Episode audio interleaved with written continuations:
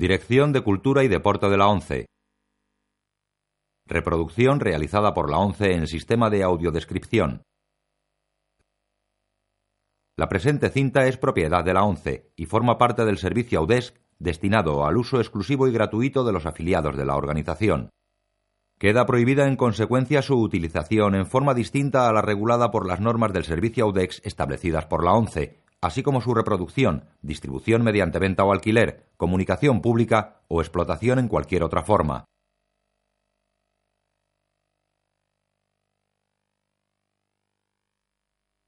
Audiodescripción 11 1998, remasterizada en 2006. Memorias de África, año 1985. Color. Autorizada para todos los públicos.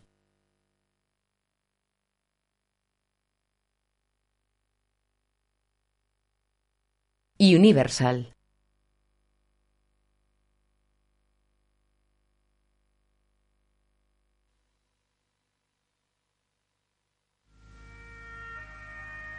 Anochece en la sabana africana. La silueta de una acacia se recorta contra el anaranjado cielo crepuscular.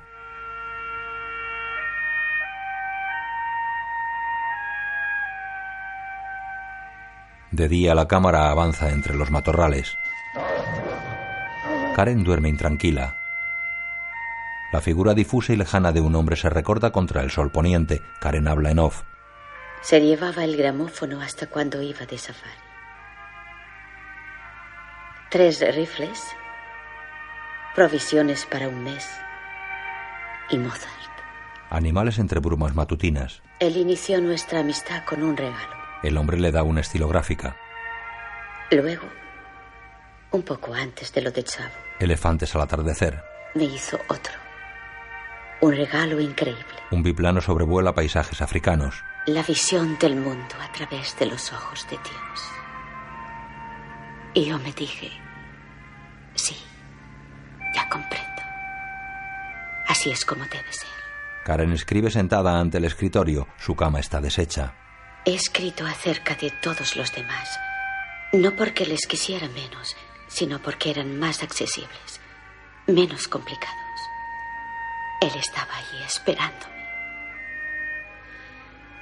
Pero me he adelantado a mi historia. A él eso le habría molestado. A Dennis le encantaba escuchar un relato bien contado. Verán, yo tenía una granja en África, a los pies de las colinas de Kong. Pero todo empezó antes. En realidad empezó en Dinamarca. Partida de caza de aves en el campo nevado. Karen dispara. donde yo conocí a dos hermanos. Uno era mi amante, el otro era amigo mío. Hace frío para beber champán. Hace frío para todo menos. La mujer sirve champán y se aleja. Karen se acerca con la escopeta al brazo. Dijiste que estarías en Clammenbo. Dije que pensaba ir, pero no fui. ¿Te has divertido? Karen se va llorando. Tane, La sigue. Tane, vamos. No es que le quisieras, es que te hubiera gustado ser baronesa, eso es todo. Me mintió. Claro. ¿Te hubieras acostado con él si no?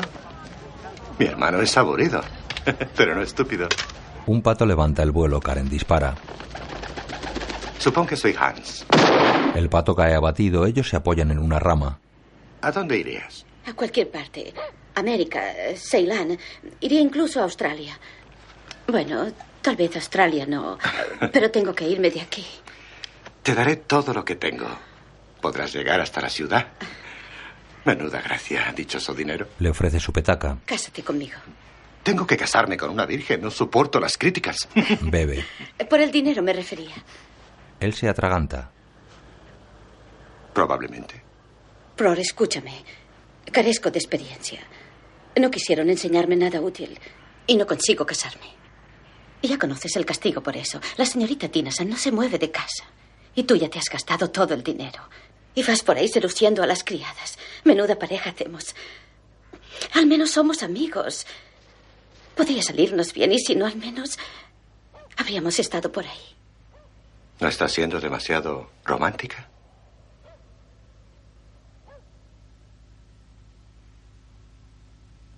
Tane, ¿se supone que debo tomarte en serio? Se miran de pie en el campo nevado. Yo tenía una granja en África. Un tren de vapor atraviesa la sabana. Yo tenía una granja en África, a los pies de las colinas de Gong. Kenia, África Oriental, 1913. Yo tenía una granja en África.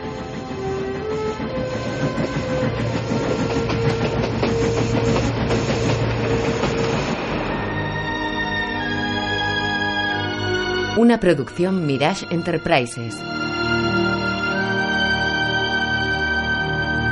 Una película de Sidney Pollack. Karen mira asombrada el paisaje desde la plataforma exterior de un vagón de madera. Viste un elegante traje chaqueta beige con adornos negros en las solapas, corbata negra y sombrero de paja de copa redondeada. Robert Redford. Meryl Streep.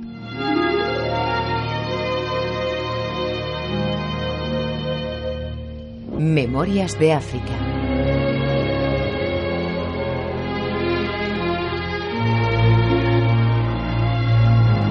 Con Klaus Maria Brandauer, Michael Kitchen y Malik Bowens.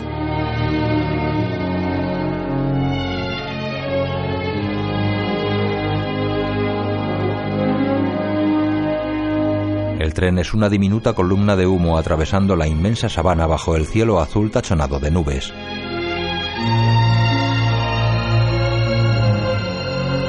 Recorre un verde valle delimitado por dos macizos montañosos.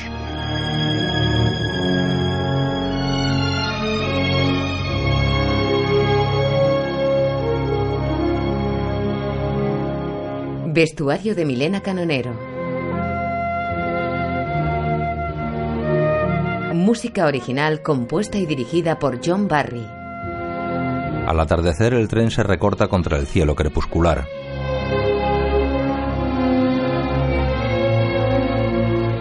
La locomotora avanza con el faro frontal encendido. Director de fotografía David Watkin. Las luces interiores iluminan las ventanillas.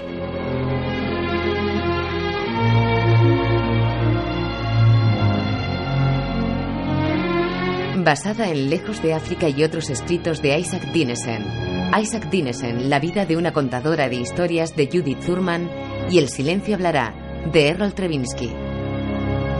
Al amanecer el tren sigue atravesando interminables llanuras. Guión de Carl Lutke. Producida y dirigida por Sidney Pollack. Un blanco con ropas de cazador y un nativo levantan dos colmillos de elefante junto a la vía. El tren se detiene. Sentada en la cama, Karen ata las cintas de su bata blanca de puntillas, se asoma a la ventanilla y se pone la capucha de la bata. Los hombres acarrean los colmillos. Buenos días. ¿Ha tenido algún problema? A veces, ¿y usted? No, yo me dirijo a Nairobi. Pues este tren va hacia allí. Tres nativos suben a una plataforma de carga. ¡Oh, salgan de ahí! ¡Shu! ¡Shu! ¿Shu? Ahí va mi cristalería y mi porcelana de Limoges. No sabían que era de Limoges. ¿De Canihapa? Los nativos se retiran. El hombre carga los colmillos en el tren. Entonces piensa quedarse. Sí, voy a casarme con el varón Gleason. ¿Le conoce? ¿Abror? Sí. Sí, vamos a criar vacas lecheras. Debe ser muy famoso. ¿Han detenido el tren para usted? Aquí sería una grosería no detenerlo. ¿Vacas lecheras? ¿Piensan dejar la botella de leche en la puerta? ¿No sube al tren? No, yo sigo. Sí. ¿Hacia dónde? Dígale lo del marfil a Barclay Cole. ¿Bror le conoce? Soy la baronesa Blixen. Aún no. Finch Hatton, Dennis. Dennis y el nativo se alejan. En la estación, un hombre de color con turbante recibe a Karen. Sabu. Yo, Farah Aden. Podemos ir. ¿Dónde está el varón Blixen? Está en Muteiga. Por favor, viene. Karen sigue al criado. Viste elegante traje de chaqueta beige y sombrero a juego. ¡Tereda! ¡Cuyahapa!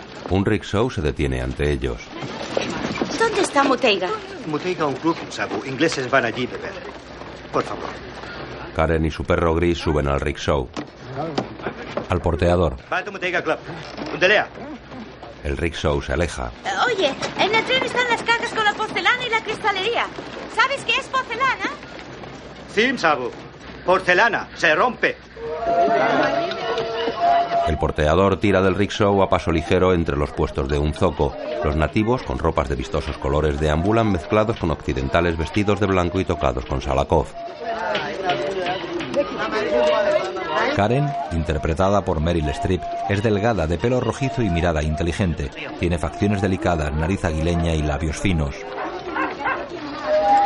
Sentada en el rickshaw con su galgo gris al lado, mira asombrada a todas partes.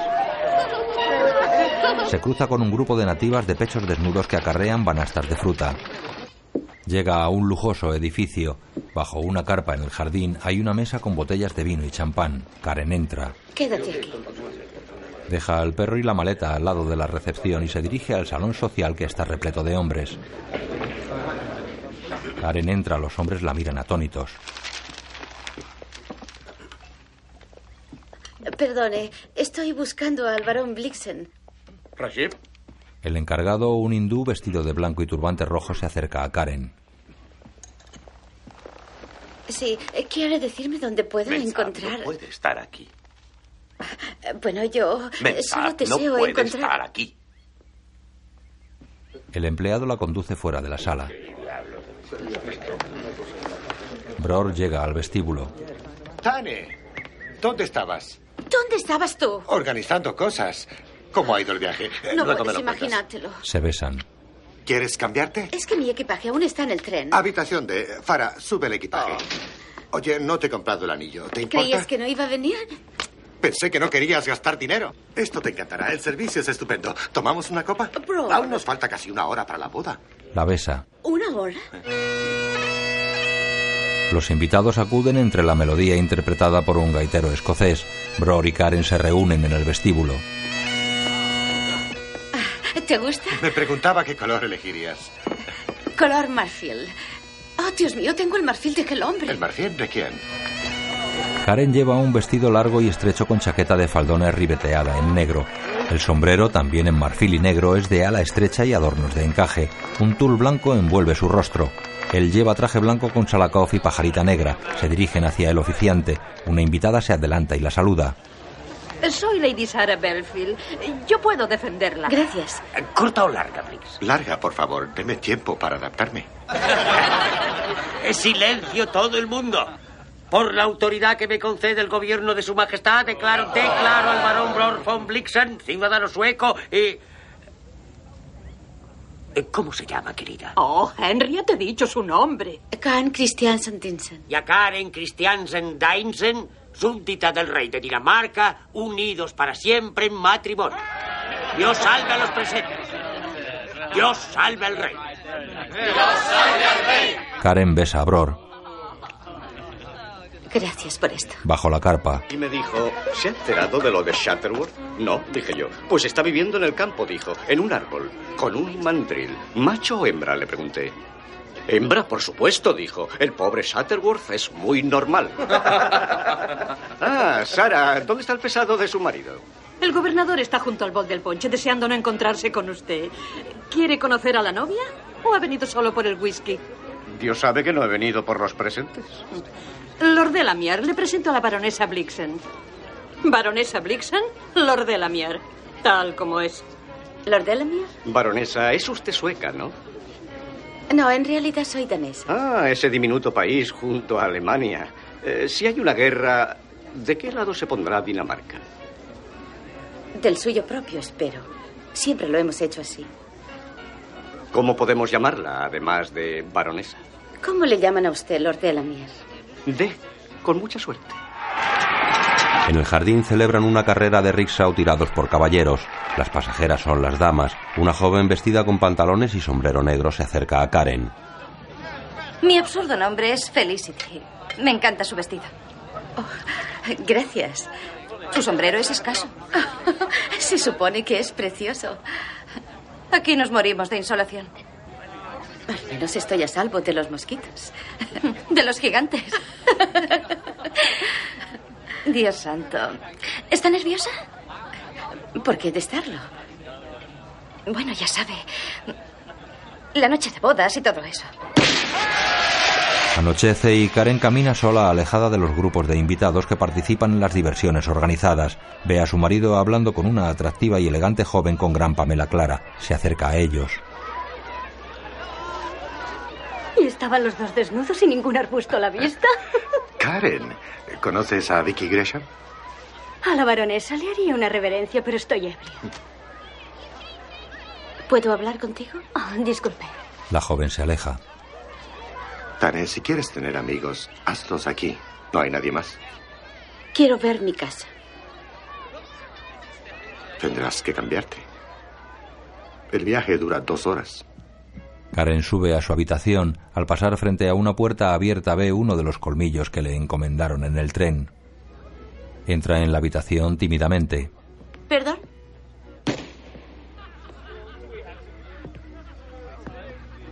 Observa la gran cantidad de libros que hay en las estanterías, el suelo y la mesa. Ojea uno de ellos. Dios mío. ¿Cómo bebe esa gente? Oh, lo siento, solo quería. me temo. No se preocupe. Me temo que me ha descubierto curioseando. No es mi habitación, es la de Dennis. Y a Dennis no le importa. Para él nada es importante. ¿Es usted. Cole? Barclay Cole. Barclay Cole, sí, yo le he traído el marfil en el tren. Muchas gracias. ¿Se ha tomado la quinina? Oh, sí. Tiene libros maravillosos. ¿Los presta?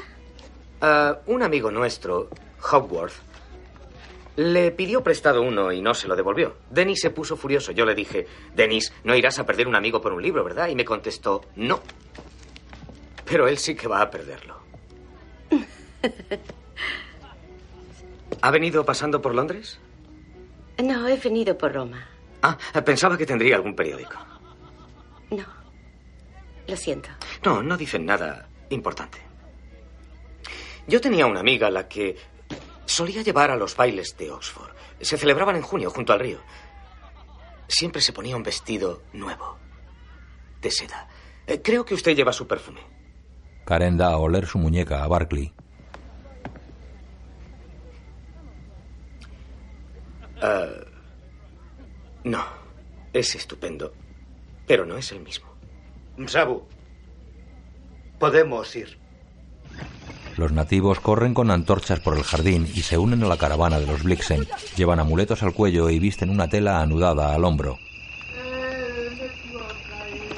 Karen, vestida de blanco, va en una carreta tirada por bueyes. Gran cantidad de nativos flanquean el cortejo. En otra carreta va Fara, el hombre de confianza de Blixen que abre la marcha montado a caballo.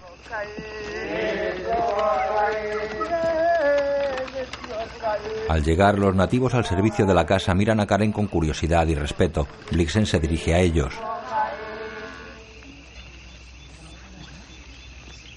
Apanas y mama gure.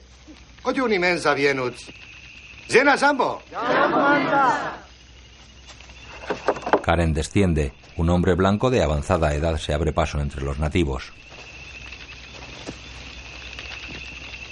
Este es Belnap, el capataz de la granja. Señora. Saluda tocando el ala de su sombrero con la fusta. Tu cocinero se llama Esa.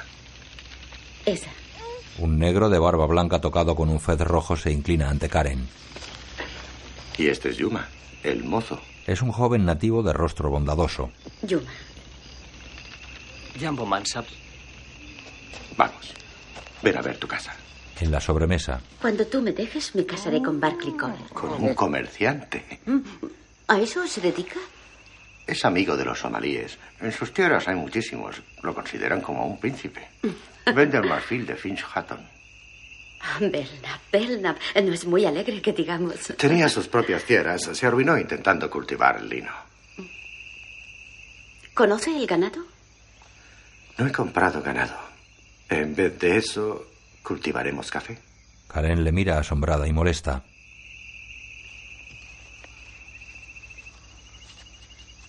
Eso no es lo que planeamos. Estabas en Dinamarca. Tenía que decidirme. Ya lo habíamos decidido. No sabemos nada sobre el café. Lo plantas y crece. Dijimos que criaríamos vacas y mi madre A tu puso madre el le da dinero. igual que sean vacas o café mientras sea rentable. Hay que vigilar a la manada constantemente y yo no he venido a África para cuidar vacas. Dile que hemos cambiado de opinión. La próxima vez que cambies de opinión, hazlo con tu dinero. Te han comprado un título, baronesa. No me han comprado a mí. Yuma, sírvele vino al hermano de mi amante. Bror apaga el cigarrillo. Creo que estás cansada.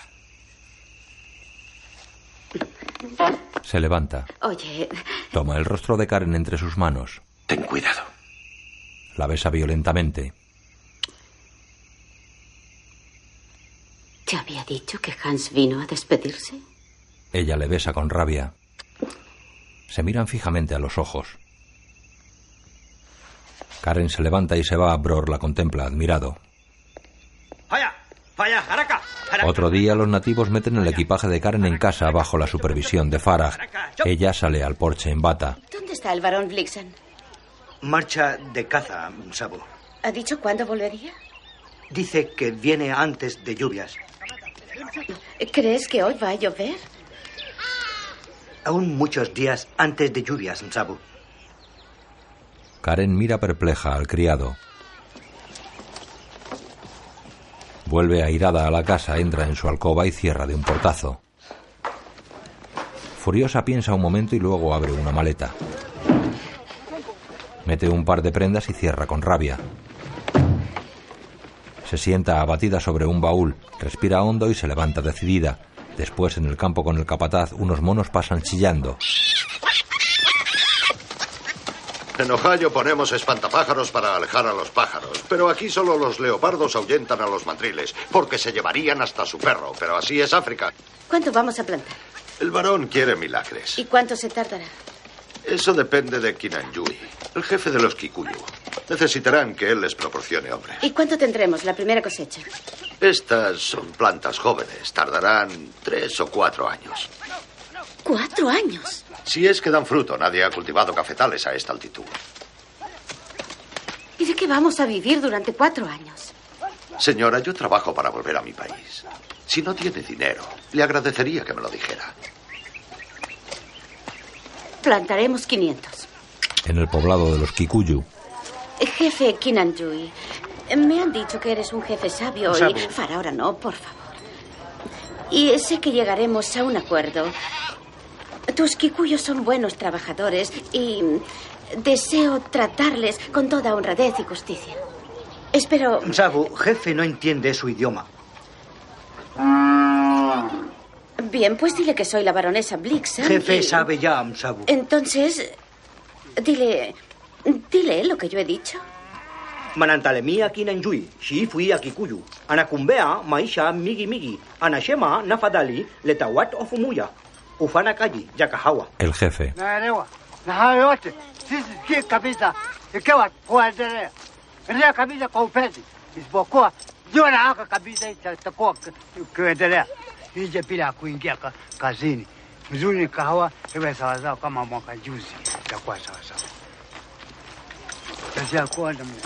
El anciano jefe se retira. ¿Y qué ha dicho? Dice que kikuyu hacen trabajo. Farah, ¿qué más a ti? Karen se detiene al ver a un joven apoyándose en una muleta hecha con una rama. Su pierna está llena de úlceras purulentas. Sigue su camino. Más adelante Karen se detiene, mira de nuevo al chico y vuelve junto a él.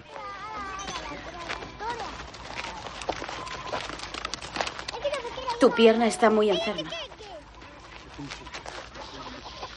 Ven a la casa para medicina.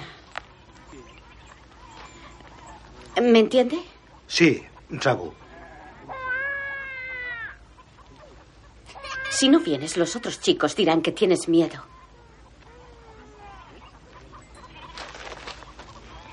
Pero yo pensaré solo que eres tonto. Este chico tiene que venir a mi casa para las curas. Ocúpate de ello. Se alejan del poblado. ¿Qué más ha dicho Kinanjui?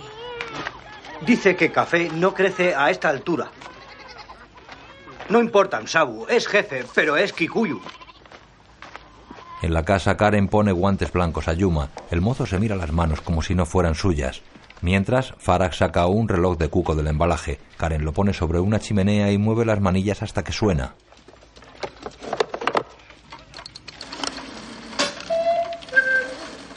Farah se sorprende al ver salir al pájaro mecánico. Los nativos trabajan alrededor de la casa. Karen sigue desembalando. Después está con Farah al lado de un arroyo.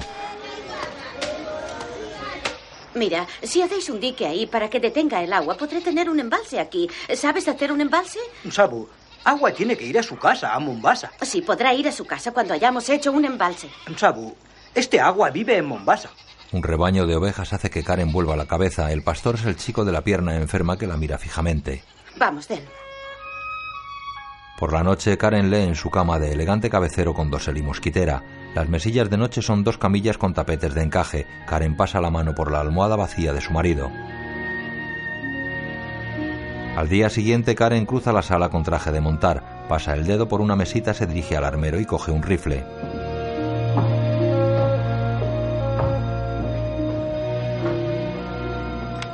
Montada en su hermoso alazán, se cruza con un rebaño de gacelas.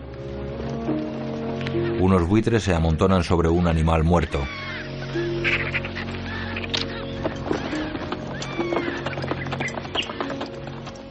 Rodilla en tierra mira a través de los prismáticos a un rebaño de gacelas pastando apaciblemente. Su caballo se agita pugnando por desatarse.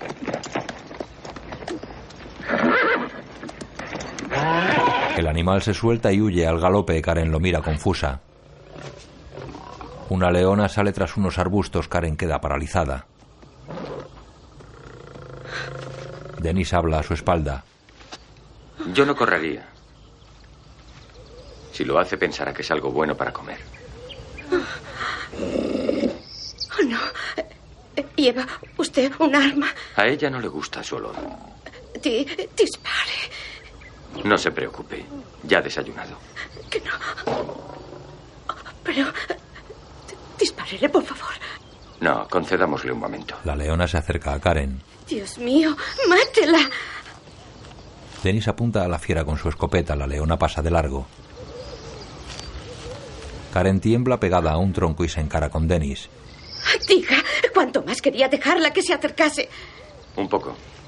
Ella quería saber si usted saldría corriendo. Así es como deciden. En eso se parecen a los humanos. Por poco formo parte de su menú. Ella no tiene la culpa, es una leona. Tampoco la tengo yo. ¿No figura un rifle en su equipo? Sí, eh, está en mi silla de montar. Llévelo con usted. Su caballo no es buen tirador. Es para Barkley. Le ha traído unos regalos. Hemos pasado por su casa y ha venido en su busca. Santo cielo, qué amables. En la casa. En realidad nos cogía de paso. Vamos hacia Magabi en busca de marfil. Por lo menos ahora tendré algo bueno que ofrecerles. ¿No piensa usted contarle a Barclay lo tonta que he sido? Una leona estaba un poco interesada en ella. ¿Un poco? Un poco, pero no lo bastante como para morder. No hay nada malo en arriesgarse. Si quien paga es uno mismo. ¿Tú qué opinas, Barkley? Yo creo más bien que esa es tu opinión, Denis. Gracias. De nada. ¿Dónde está Blix? Cazando. ¿Lleva mucho tiempo fuera? Sí. Entonces necesita hablar. Denis, ¿nos quedamos a cenar? Blix tendrá un par de chaquetas que nos sirvan. ¿Puedo decir algo al respecto? No, pero la escucharemos. Me gustaría que se quedara. Bien. ¿Denis? No lo sé. ¿Canta usted? Nunca. Sabrá contar un cuento. Creo que soy buena contando cuentos.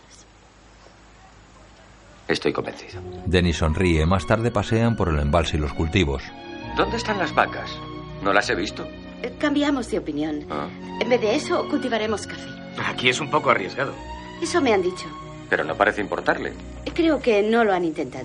En cuanto me descuido, el agua quiere volver a correr libremente. Y volverá a hacerlo. El criado de Denis les sigue. Es un esbelto nativo de piel oscura con un taparrabos de cuero y una lanza. Su criado ¿Canucia? no es Kikuyo. No. ¿Me ocupo de que le den de cenar? No haga nada por él. Gracias, baronesa. Cenando. Los somalíes son así. Son los únicos que conocen a los caballos. Y no beben, no cobran intereses, ni persigan a las demás esposas.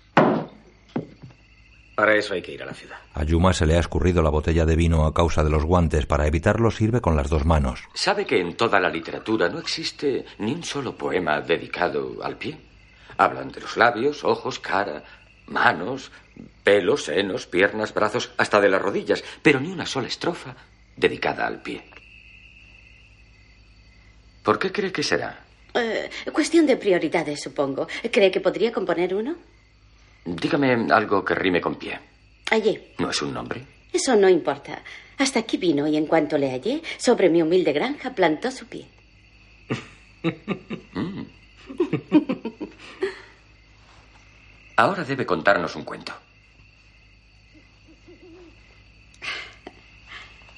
Cuando les contaba cuentos a mis sobrinas, una de ellas tenía que inventar la primera frase. ¿Cualquiera? La que ustedes quieran. Denis. Era un chino errante llamado Chen Wan, que vivía en el barrio chino, y una chica llamada Shirley, Que hablaba perfectamente el chino, por haberlo aprendido de sus padres, que eran misioneros. Shen Wan vivía solo en una habitación de la calle Formosa, sobre el farolillo azul. Se asomaba a su ventana. Y a su pobre corazón llegaban sonidos, extraños ecos, de su tierra y de su... La llama del candelabro queda en primer plano. Dennis y Barclay miran fascinados a Karen. Dennis, interpretado por Robert Redford, es un hombre de treinta y tantos años, rubio, de rostro anguloso y varonil. Barclay es moreno, delgado y de expresión afable. También el destino, jugando su mano. Dennis no puede apartar la vista de Karen. Los tres están frente a la chimenea con morillos de estilo nórdico. Denis sostiene una copa de coñac. Les encontraron a la mañana siguiente en la habitación situada sobre el farolillo azul. La chica muerta y el militar, con la prenda de amor de Shen Wan alrededor del cuello.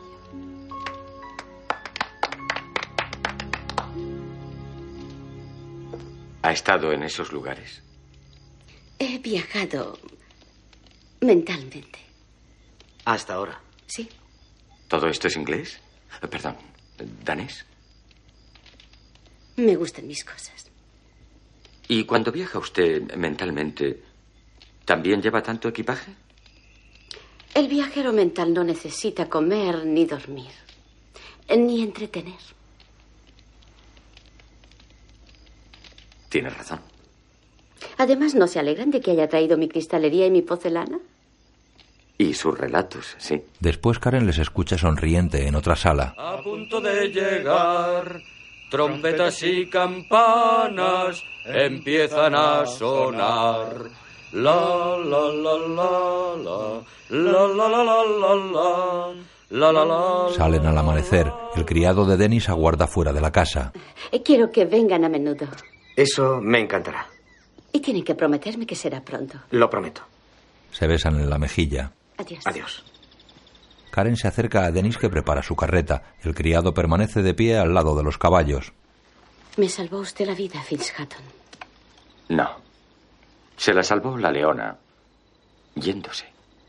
Entonces no estoy en deuda con usted. Oh, pero yo sí. Aquí pagamos a los que nos cuentan cuentos. Le da una estilográfica de oro. Es preciosa. Pero mis cuentos son gratis.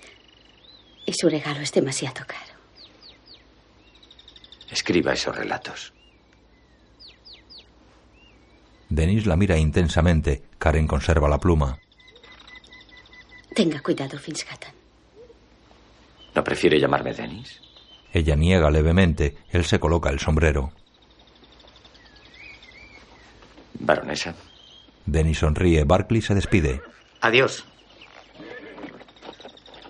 Karen cierra su chaqueta como si tuviera frío. Una gota de agua le cae en la cara y mira al cielo. Está empezando a llover. En la selva, un nativo con taparrabos y lanza corre saltando las enormes raíces aéreas de los árboles. La comitiva del varón avanza en medio de un gran aguacero.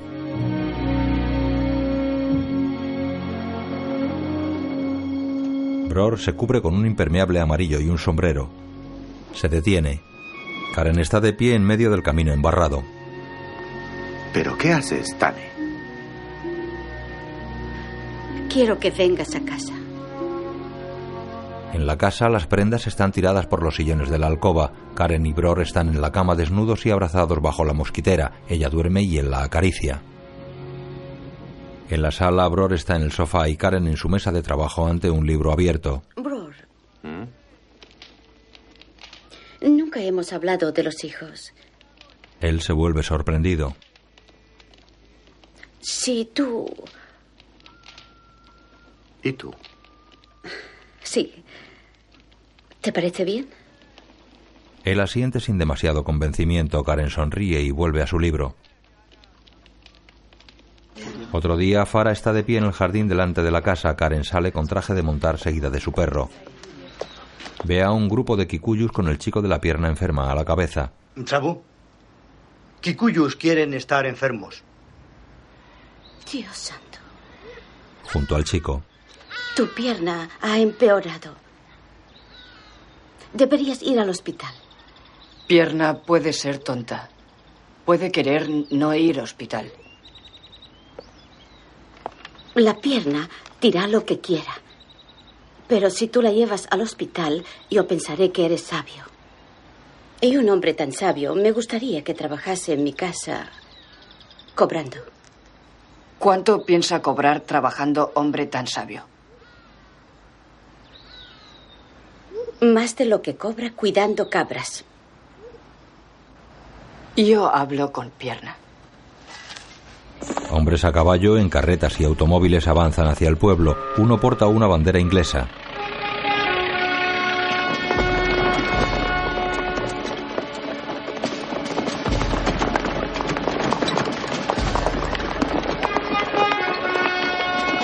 Hay una gran concentración de colonos europeos en la calle principal.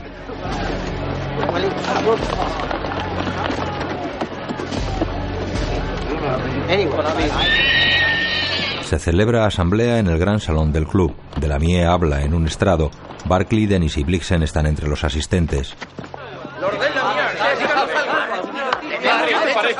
Un momento de silencio. La guerra es en Europa. ¿Cómo sabemos que llegará hasta acá? África Oriental Alemana está solo a dos pasos. El general von Lettow está allí y no creo que venga a tomar una copa. Por supuesto. Blix, esta es nuestra guerra. Usted no tiene por qué intervenir, pero gracias. Pronto hay que recoger las cosechas. ¿Cuánto durará esto? Todos estamos igual. Tendremos que actuar según las necesidades. Ellos no lucharán si nosotros no luchamos.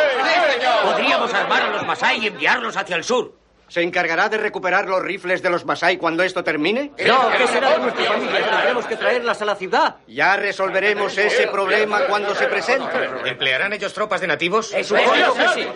Pero no Masai. Barclay y sus somalíes. Barclay y Dennis se han ido. Serían buenos exploradores. Podríamos cubrir desde aquí hasta la frontera. Recoger información para cuando lleguen las tropas. ¿Por qué has ido? ¿Tienes idea? No, la verdad. Entonces, ¿por qué intervienes? Bueno, eh... Esto no nos incumbe, Barclay. Han hecho pactos que desconocemos. Sí, ya lo sé. Victoria y el Kaiser son parientes. Están en el comedor.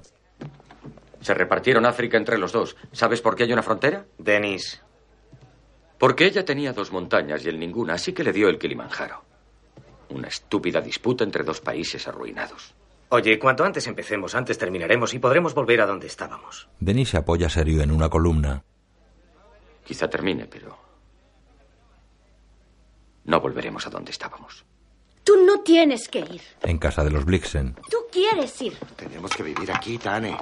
Te han dicho que no quieren que vayas. Dudan de qué parte estamos y voy a demostrárselo. Pues yo no aprecio tanto a su imperio como para dejar que te maten por él. Antes moriré de cansancio que por un disparo. La granja marchará sola y tienes a Belknap. Oh, no, la granja no marchará sola. Pero no se trata de eso. No creí que acabarías gustándome tanto. Bror la mira sorprendido. No irás a enamorarte ahora, ¿verdad? Sale. No de alguien que siempre se está yendo. Karen sale tras él. Si me necesitas, envía un mensajero en busca de la miel. Allí estaré yo. Se miran y se besan en los labios. Vaya un beso de despedida. Soy mejor en los recibimientos. Karen entrega un quinqué a su marido. Él lo toma, dice adiós con el sombrero y se aleja llevando los pertrechos en caballo de refresco. Karen continúa su relato en off. Las despedidas producen una extraña sensación. Hay en ellas algo de envidia. Los hombres se van para poner a prueba su valor. Y si algo se pone a prueba, es nuestra paciencia al prescindir de ellos. O tal vez por lo bien que soportamos la soledad. Pero eso lo he sabido siempre. No hacía falta una guerra. Me despedí de Bror. Tenny se fue sin decir palabra, lo cual fue muy oportuno. Otro día Karen planta café ante el asombro de los nativos. Felicity llega a caballo. Felicity. Le traigo un poco de carne. ¿Se sabe algo? No, nada nuevo. Pocos combates, pero unas fiebres horribles. Tengo tiempo de tomar el té. Karen sirve el té en el porche en finas tazas de porcelana. El servicio y la bandeja son de plata. ¿Está a favor de los alemanes? ¿La han enviado para que me lo pregunte? Hemos discutido sobre eso. Debido a mi mal acento. ¿Y usted de qué parte estaba? De la suya. Karen se sienta en un sillón de mimbre. Quieren enviarme a un colegio de Inglaterra. Mamá dice que crezco salvaje. Quería pedirle su opinión. ¿A mí? Usted ha estado en todas partes. Algún día me gustaría vivir libremente como usted. ¿Es eso lo que hago? Bueno, no parece necesitarnos. Baronesa, ¿puedo preguntarle una cosa? Sé muy poco de los hombres. Quiero, quiero gustarles, sin embargo, también quiero que me dejen en paz. Y se supone que debo querer que me cortejen, ¿no? Conozco las reglas. Pero, ¿cómo sabe una cuándo hay que hacer lo que quieren que hagas y cuándo no? Karen enciende un cigarrillo. Creo que deberías llamarme Karen. Otro día, desde la puerta del despacho de Karen, un grupo de niños nativos observan expectantes el reloj de cuco que hay sobre la chimenea. Ella les mira complacida. Otro día ante un oficial. Necesitan petróleo y carne en conserva. Para 300 hombres. Quiere que envíe a un blanco con el carro. ¿Se encuentra bien? Supongo. Puesto que envía el mensaje. ¿Y a dónde quiere mi marido que envíe ese carro? Está con Delamiar, en la frontera, en el lago Natron. Esto es confidencial, naturalmente. Ya me lo imagino, teniente. Perdone, quería decir que no convendría que se extendiera el rumor por Nairobi. Vamos a tener que trasladarla a la ciudad. Aquí no podemos protegerla. ¿Cómo que trasladarme a la ciudad? Con los hombres movilizados nos preocupan los nativos. Tenemos órdenes, mujeres y niños a la ciudad. Eso es internación, teniente. Mujeres y niños, baronesa. ¿Es una sola categoría o dos? Necesitará recoger sus cosas. Le enviaré una escolta el jueves. Y soy capitán, baronesa. El capitán monta y se va. Karen queda abatida. Belknap, el capataz, la mira. No me pagan para luchar, señora. No. ¿Dónde está el lago Natron? Al sur, en la región de los arbustos. No es lugar para el hombre blanco. La caravana de Karen avanza por la inmensa sabana de suaves colores verdes. Los grupos de acacias africanas ponen una nota de verde más oscuro. Karen monta un caballo de oscuro pelaje, lleva traje de montar, sombrero y guantes de cuero. Los nativos fustigan a los bueyes que tiran de la carreta.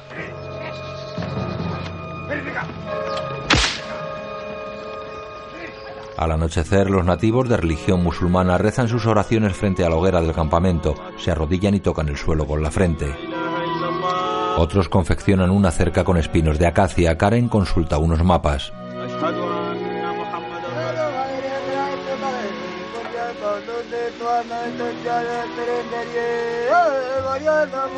Dentro de su tienda, Karen come pensativa de una lata de conserva. Al día siguiente la comitiva marcha por la inmensa llanura flanqueada por macizos montañosos. Los largos látigos de los nativos restallan en el aire sobre los bueyes que tiran de la carreta.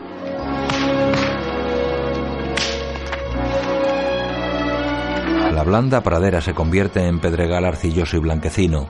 La llanura da paso a un terreno accidentado y difícil. Es una pendiente de aluvión que se desprende bajo sus pies.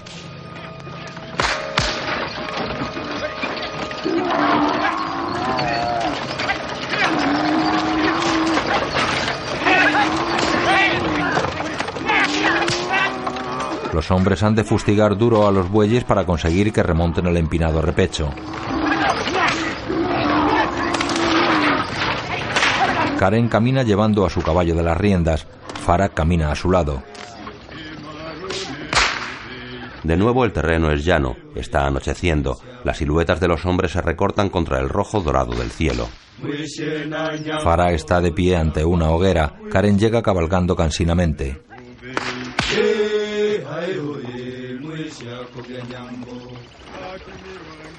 Los hombres duermen en torno a la hoguera. En su tienda Karen se refresca el cuello y la cara con el agua de una palangana. Levanta la cabeza al oír el rugido. Sale de la tienda llevando el saco de dormir, se dirige a la hoguera y lo extiende allí para sorpresa de Farah y los nativos.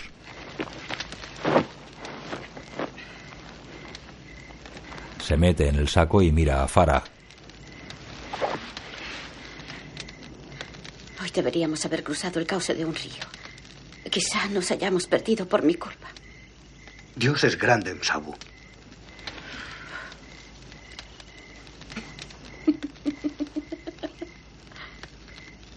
Da un manotazo a un insecto. Se acomoda para dormir. Al amanecer el sol dora las arenas, el campamento está dormido, unos jinetes nativos les observan desde lejos.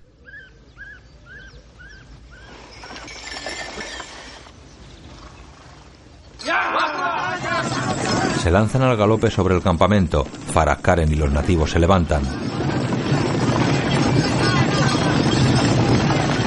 Aguardan aterrados.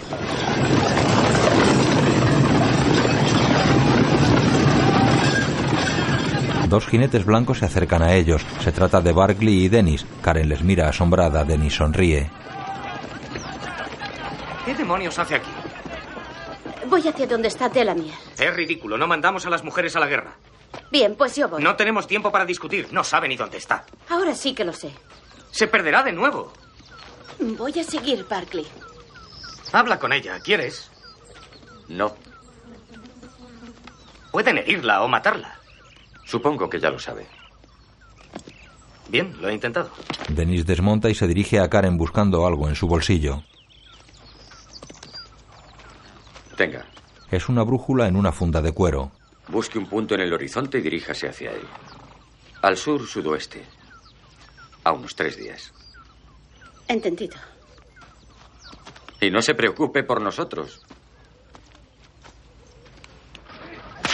Otro día.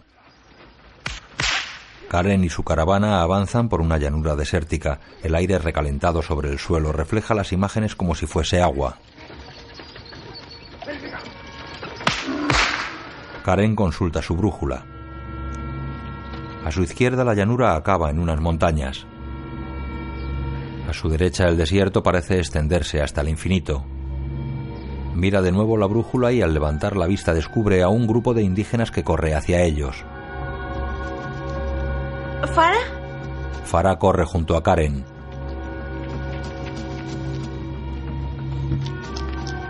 Los nativos siguen avanzando hacia ellos. Mae, ¿Qué son? Masai.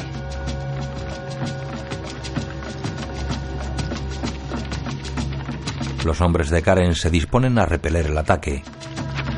Los masái portan escudos de vivos colores y se adornan con penachos y coronas de plumas. Llevan una lanza en su mano y amuletos en cuello, muñecas, orejas y tobillos. Avanzan a paso ligero.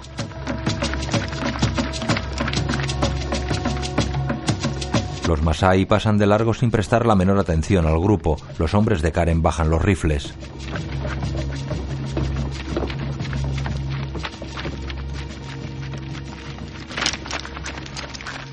Al atardecer han colgado una lámpara del tronco de una acacia africana de copa ancha y plana y han establecido el campamento en un claro al lado del árbol. Hay hogueras encendidas. Yuma trepa a la carreta buscando algo bajo unas cajas. Por la noche todos duermen echados en torno al rescoldo de la hoguera.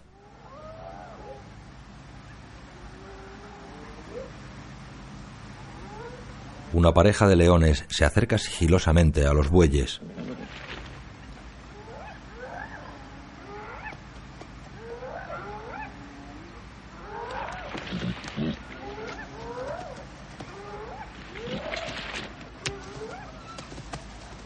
La leona se pasea cerca del grupo de durmientes. El león sube de un salto a un árbol próximo a los bueyes. Los hombres despiertan. Karen busca su rifle pero no lo encuentra. ¡Ismael! ¡Mi rifle! ¿Dónde está mi rifle? ¡Ismael! Los felinos atacan a los bueyes. Los hombres tratan de espantarlos con teas encendidas. Karen acude con el látigo pero queda enganchada en las largas y afiladas espinas de unos arbustos de acacia. El buey cornea a la leona. Karen se libera de los arbustos y hace frente a latigazos al león que ha atrapado un buey.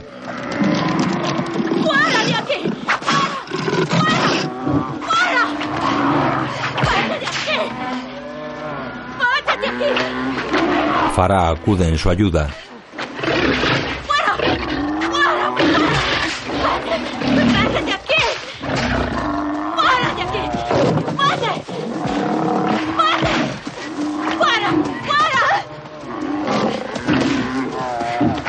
León no abandona a su presa ya caída en el suelo.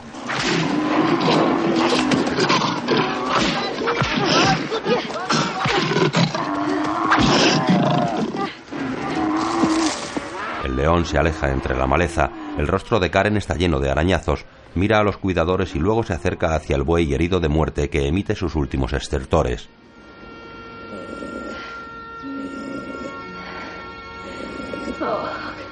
Farah cura la espalda de Karen llena de arañazos.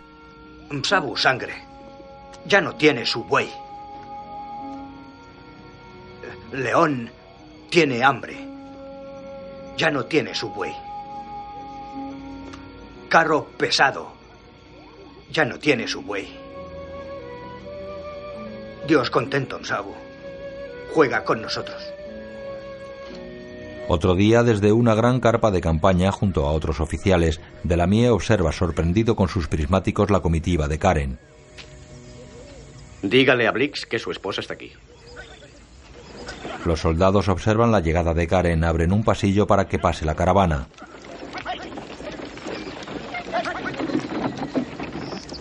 Karen abre la marcha a lomos de su caballo y pasa ante los hombres que la contemplan. Su aspecto es deplorable, sus ropas están rotas y su cabello sucio y enmarañado.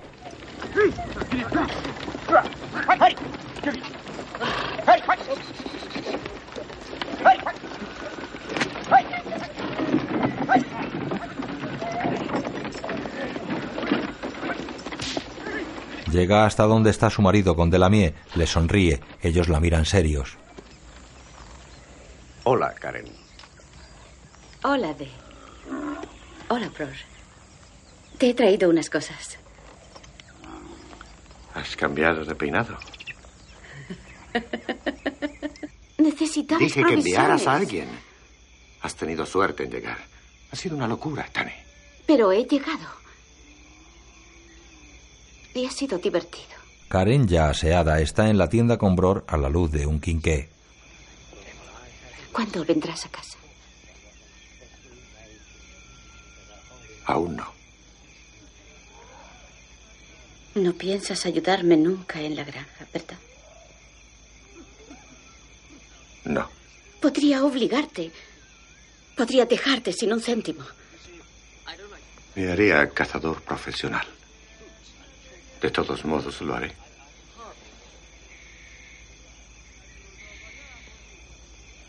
Esto no es lo que planeamos. Bror juguetea con el puño de la camisa de ella, se miran fijamente a los ojos. Ella le toma la mano.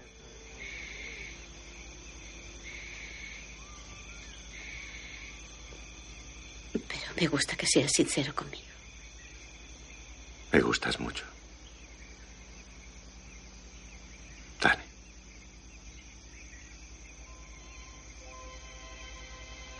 Muchísimo. Se abrazan y besan.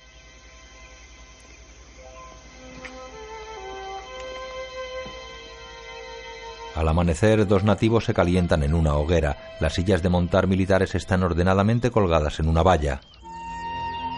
En la tienda, Karen besa a Bror que duerme boca abajo. Le mira. Se levanta, recoge sus cosas y sale de la tienda. Abandona el campamento militar desierto a estas horas de la madrugada. Su voz continúa el relato. Me había dado una brújula para seguir el rumbo, dijo. Pero más tarde comprendí que navegábamos con rumbos distintos. Quizá él sabía, aunque yo no, que la Tierra fue creada redonda para que no podamos ver el final del camino. Tiempo después, Karen se cae en el jardín ante su casa. Farah y otro criado corren hacia ella. Karen está en la cama enferma, sudorosa y presa de temblores. Farah la refresca con un paño húmedo.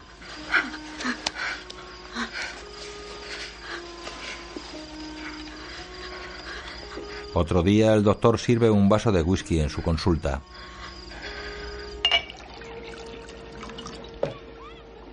Tiene sífilis. Karen se viste tras un biombo, queda paralizada. Eso no es posible. Su marido no está enfermo. Abatida, Karen sale del biombo abrochándose. La última vez que le vino. Eso fue hace tres meses. Está en. La frontera con Delamier. Hubiera vuelto a casa. Bueno, estos casos varían. Él puede traerla en menor escala. Pero usted está muy enferma.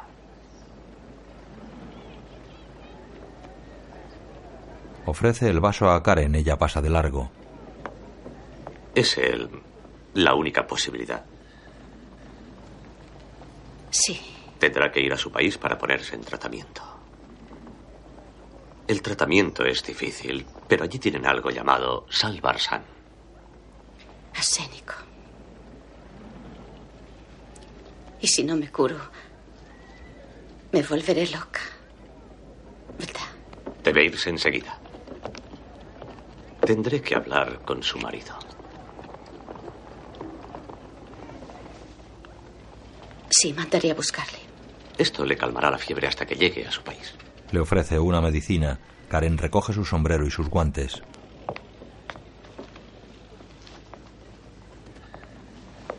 ¿Y qué posibilidades tengo? Un 50%, me temo.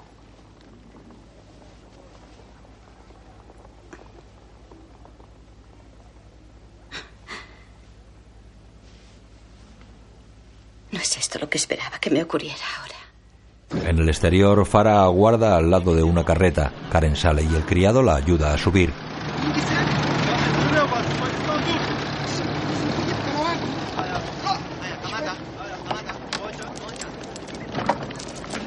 Muteigan, ¿sabo? ¿Qué? ¿Sus cartas, ¿sabo? Karen recoge su correspondencia en la recepción del club. Ve a Denis del brazo de una joven y le sonríe. Discúlpame, un momento. Ya sé que lo consiguió. Me hubiera gustado ver sus caras. Hola. Hola. ¿Quiere tomar una copa? No puedo. ¿Cómo es que está usted aquí? He traído a Barclay. ¿Le han herido? No, tiene fiebre. Bastante alta, pero se pondrá bien mientras dure la ginebra. ¿Y usted? ¿Qué tal le va en el frente? Nos están derrotando. Es probable que esto dure. Aún tengo su brújula. ¿Por qué no se la queda? Se la ha ganado. Además, no siempre quiero saber a dónde voy. La acompañante de Dennis espera impaciente. Karen la ve. Bueno, ¿Y usted? por favor, no quiero entretenerle. ¿Se encuentra bien? Sí. Cuídese mucho, Dennis. Tenemos pendiente un cuento. Sí, cuando yo vuelva. ¿Vuelva? ¿De dónde? Cuando usted vuelva, quiero decir. Tiempo después, Karen y Bror en su casa. Creía que era malaria. Pues no lo es. Puede que estés bien, pero tienes que visitarte. Y las demás, sean quienes sean, espero que la tengan. Es culpa mía, Tane. De nadie más.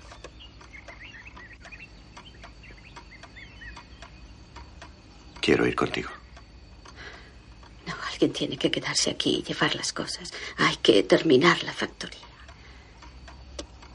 ¿Podrás hacerlo? Desde luego. Bror se levanta cabizbajo y se sienta en el sofá. Ella está tomando té hecha un ovillo en un sillón y su mirada es acusadora. Está muy pálida y lleva una toquilla sobre los hombros. Lo siento, Tane.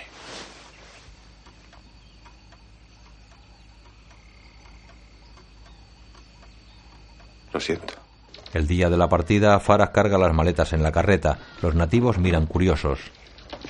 Bror sale de la casa con la chaqueta al brazo. ¿Dónde está Melsa? Ella viene enseguida. Karen está en la gran pradera. Escuchamos su voz en off.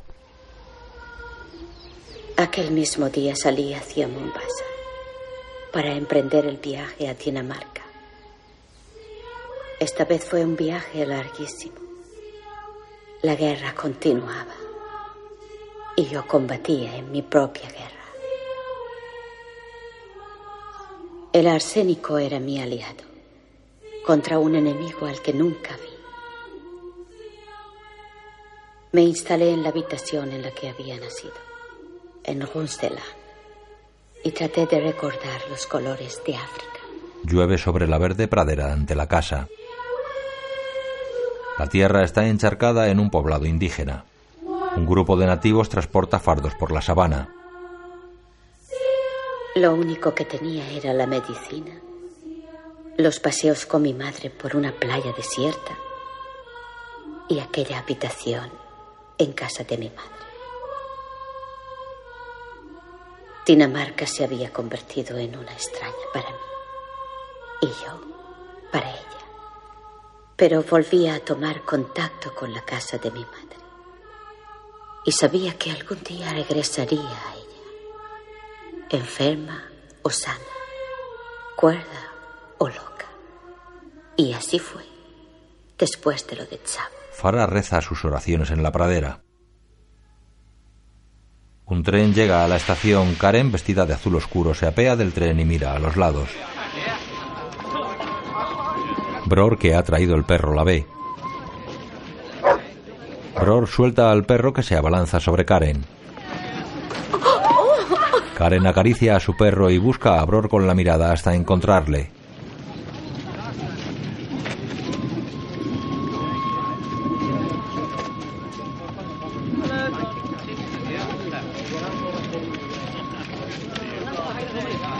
Se acercan. Él la besa en la mejilla.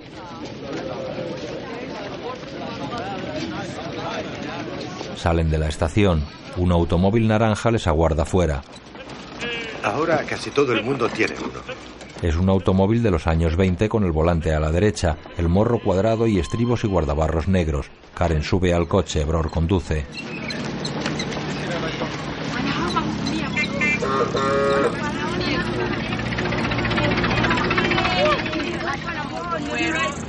El automóvil entra en la finca.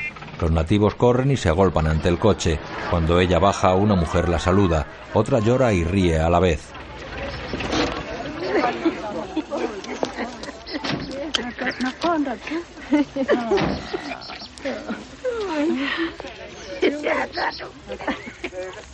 Yuma, Le coge ambas manos. Llamo Mensab. Karebu Numani Mensab. Karebu. Yuma, Un chiquillo mete la mano en el bolsillo de Karen. Una niña le regala un búho vivo. Ay, gracias.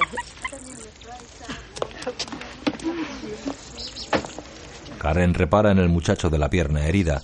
Viste ropas occidentales. El chico retira la venda que cubre su pierna que ya está totalmente curada. Ahora yo cocinero, Mensab. Sí, ya me han hablado de eso. Le sonríe y se dirige a la casa. Farah espera en el porche repleto de flores.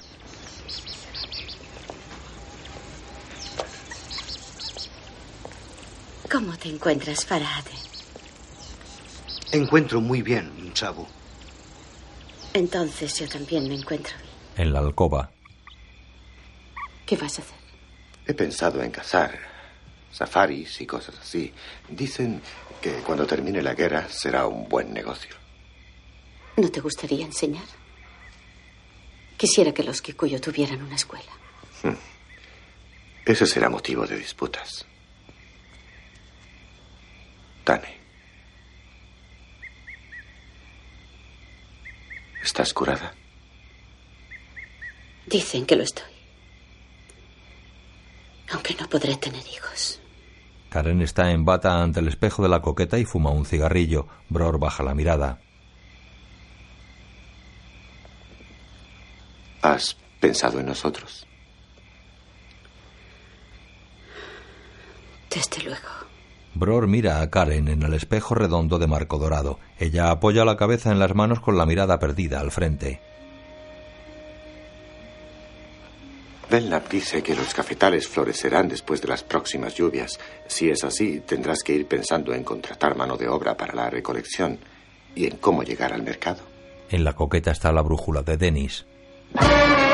Bajo los coloridos fuegos artificiales, los soldados nativos celebran la victoria desfilando con antorchas encendidas, iluminando la noche con una bella imagen festiva.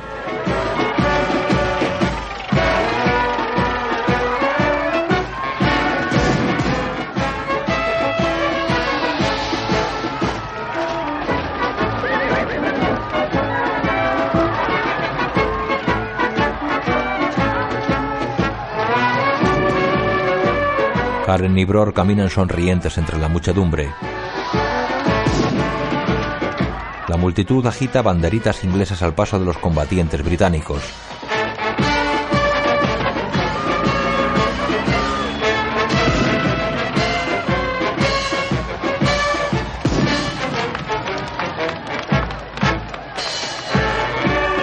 Todo el pueblo asiste a la celebración. Blancos y nativos celebran el fin del conflicto. Los fuegos artificiales iluminan el cielo.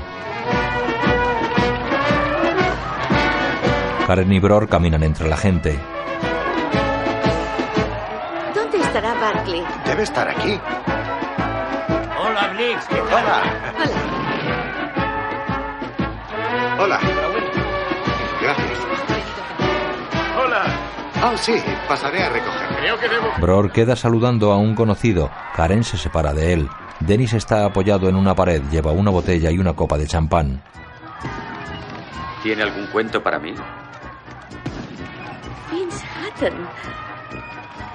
Me ha degradado. Antes era Dennis. ¿Quiere un poco de champán? Ella niega. Dicen que ha estado en su país. Sí. ¿Dónde está Barkley? Me alegro de verla, Karen. Oh, sí que con fiebre se pondrá bien. ¿Quién es toda esta gente? Bror dice que pronto seremos una colonia. Sí, eso pretenden. Parece una lotería. Compre un décimo y gane una granja en África. ¿De veras creía que esto iba a seguir como antes? Lo creía posible. ¿Dónde está Canute? Murió. Hola. Denis. Bro. ¿Qué tal? ¿Qué tal? ¿Vamos a tomar una copa? Ya es hora de irme a la cama. Otra noche, entonces. Sí. Feliz Navidad. ¿Navidad? Ya es Navidad. Tiempo después, una ranita está sobre las hojas de un exuberante almendro en flor. Belna y Karen caminan por el cafetal. Otro día, el jefe Kikuyu hace una muesca con su hacha a la altura de un metro en uno de los troncos que sostienen un chamizo que hace de escuela.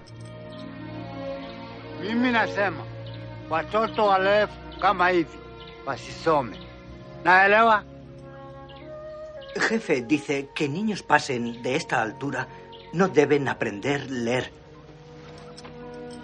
Dile que todos los niños deben ir a la escuela. No, Sabu. Él es jefe. Tú no es jefe. Es absurdo. No bueno que gente alta saber más que su jefe. Cuando estos niños son altos, entonces jefe puede ser muerto. Llueve sobre las plantas del cafetal repletas de frutos.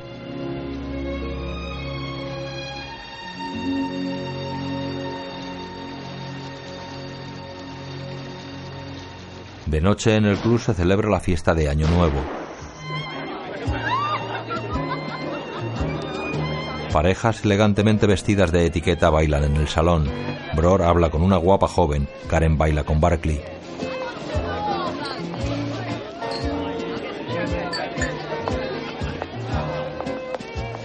Bro, sí, pero no me imagino a tenis contratado por los turistas. No tiene otro oficio. Y no tenemos elección.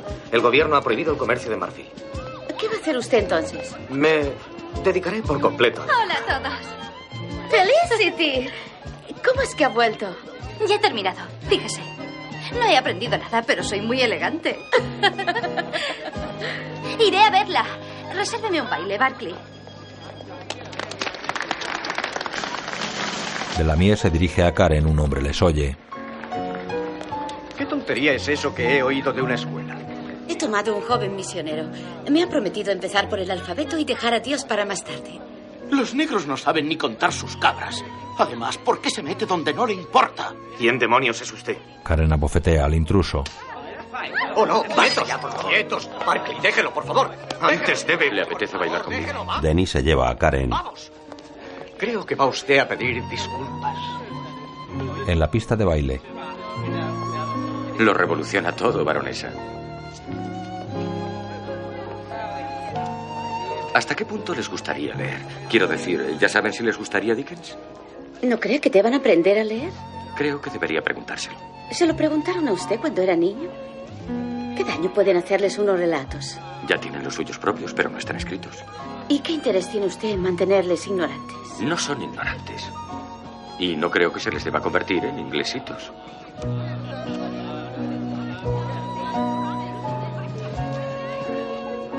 Le gusta cambiar las cosas, ¿verdad? Para mejorarlas, espero. Quiero que mis kikuyu aprendan a leer.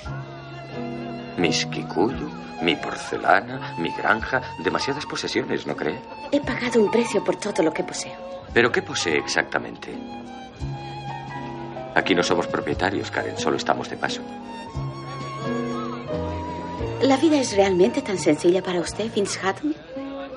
Puede que yo le pida menos que usted. Eso sí que no lo creo. Reciben el año nuevo.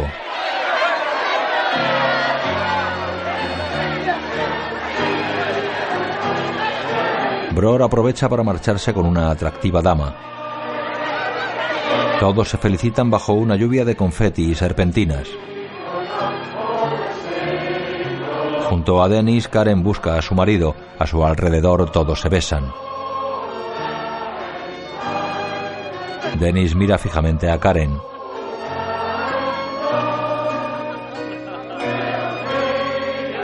Se acerca a ella y la besa en los labios. Se separa. Ella lo besa. Todos miran a la anciana que dispara.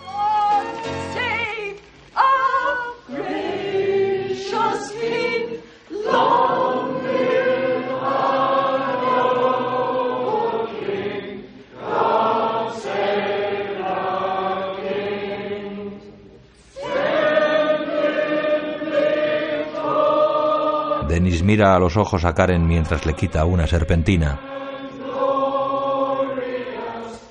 Feliz año nuevo, Karen. Feliz año nuevo. Karen da media vuelta y se aleja seria. Bror y Karen regresan a casa en el auto. Él conduce.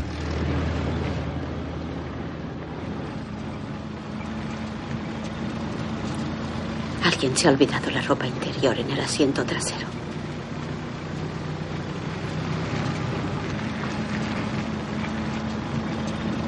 Quiero que te alquiles una casa en la ciudad.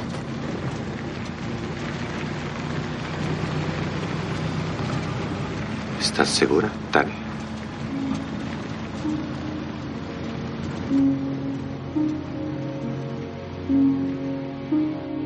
Otro día, solo hay un rifle en el armero de la casa. Karen se acerca y toca los huecos vacíos donde estaban las armas de Bror. Se pone un sombrero de paja de ala ancha y sale. Pasa ante la escuela.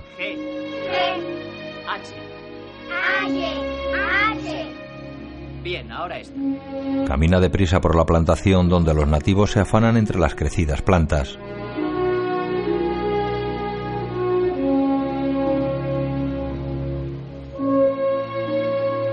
En la factoría los nativos seleccionan y ensacan el café bajo la supervisión de Belknap.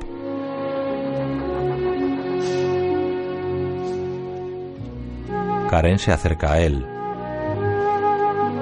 Deme trabajo. Karen selecciona el café crudo en una batea.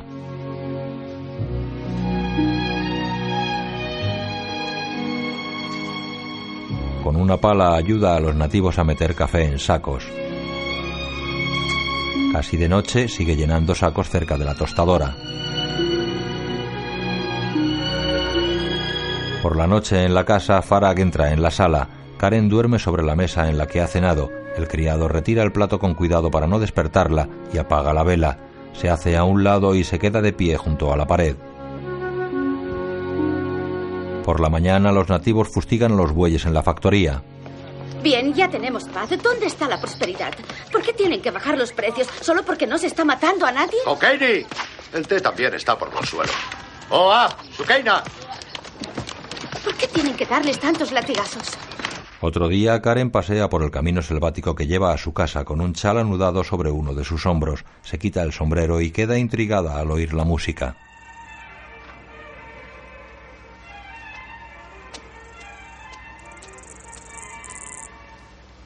La camioneta de Dennis está ante su casa. Un grupo de nativos escucha fascinado. En el porche, Dennis muestra orgulloso un gramófono.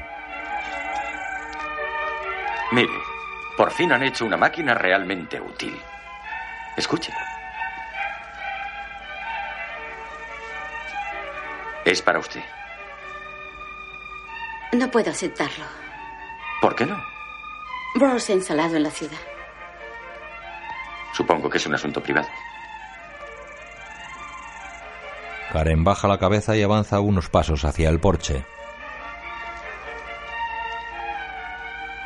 ¿Por qué no se queda a pasar la noche? No puedo, gracias. Tengo que ir a Mara. Me han contratado para un safari y debo encontrar un campamento.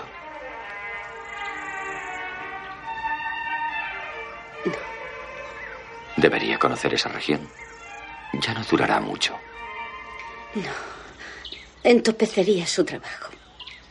¿Por qué no recoge sus cosas?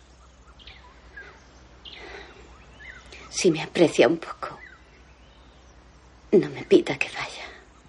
Denis esboza una sonrisa mirándola.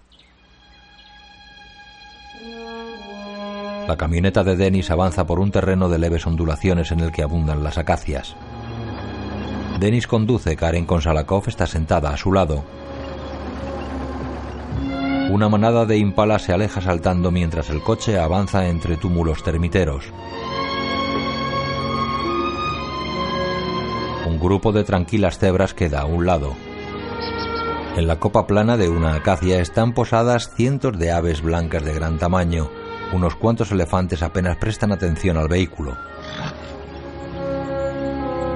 Un numeroso rebaño de búfalos mira con curiosidad. El coche pasa entre ellos.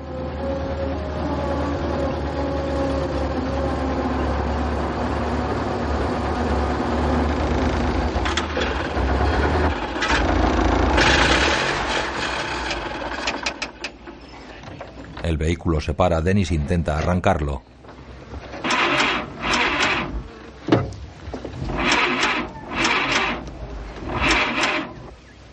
Están rodeados de amenazadores búfalos negros de cuernos retorcidos en un pronunciado bucle. ¿Qué decía usted?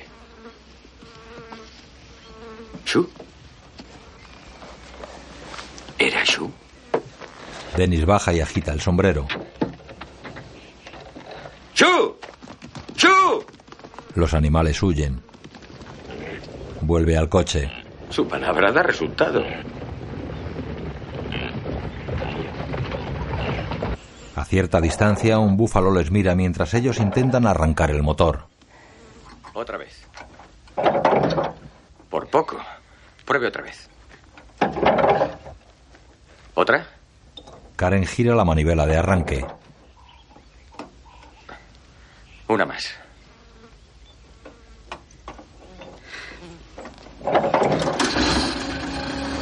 Muy bien. Vámonos. Anochece, el coche se acerca a una gran acacia recortada contra el cielo.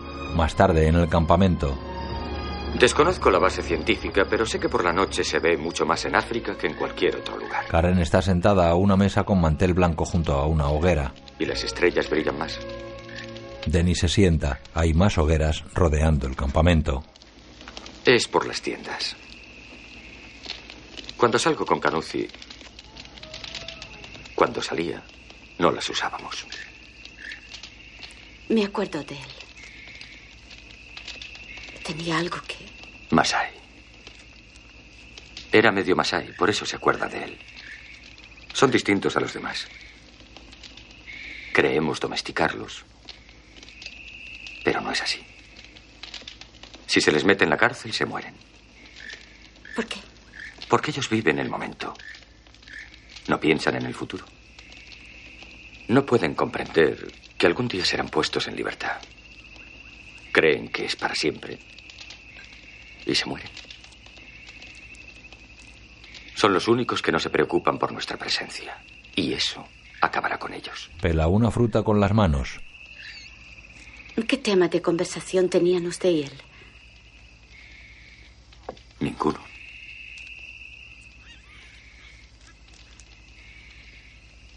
Así que... Sabía que yo vendría. Denny sigue con su fruta, mira a Karen. Mañana hay que madrugar. ¿Por qué no se va a dormir? ¿Y qué pasará mañana? No tengo ni idea.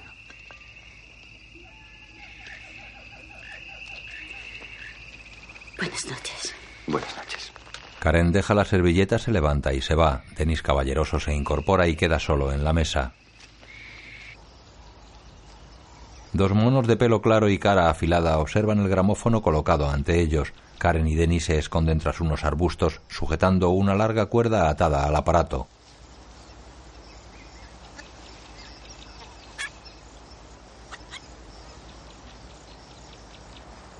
Dennis tira de la cuerda.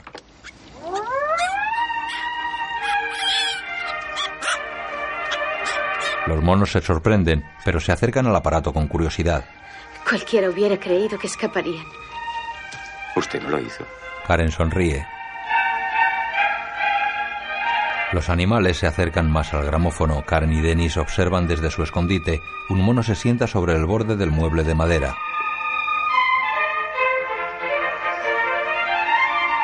El mono mira cómo gira el disco, luego da un zarpazo a la aguja. ¡Eh! ¡Eh! ¡Eh! Los animales huyen.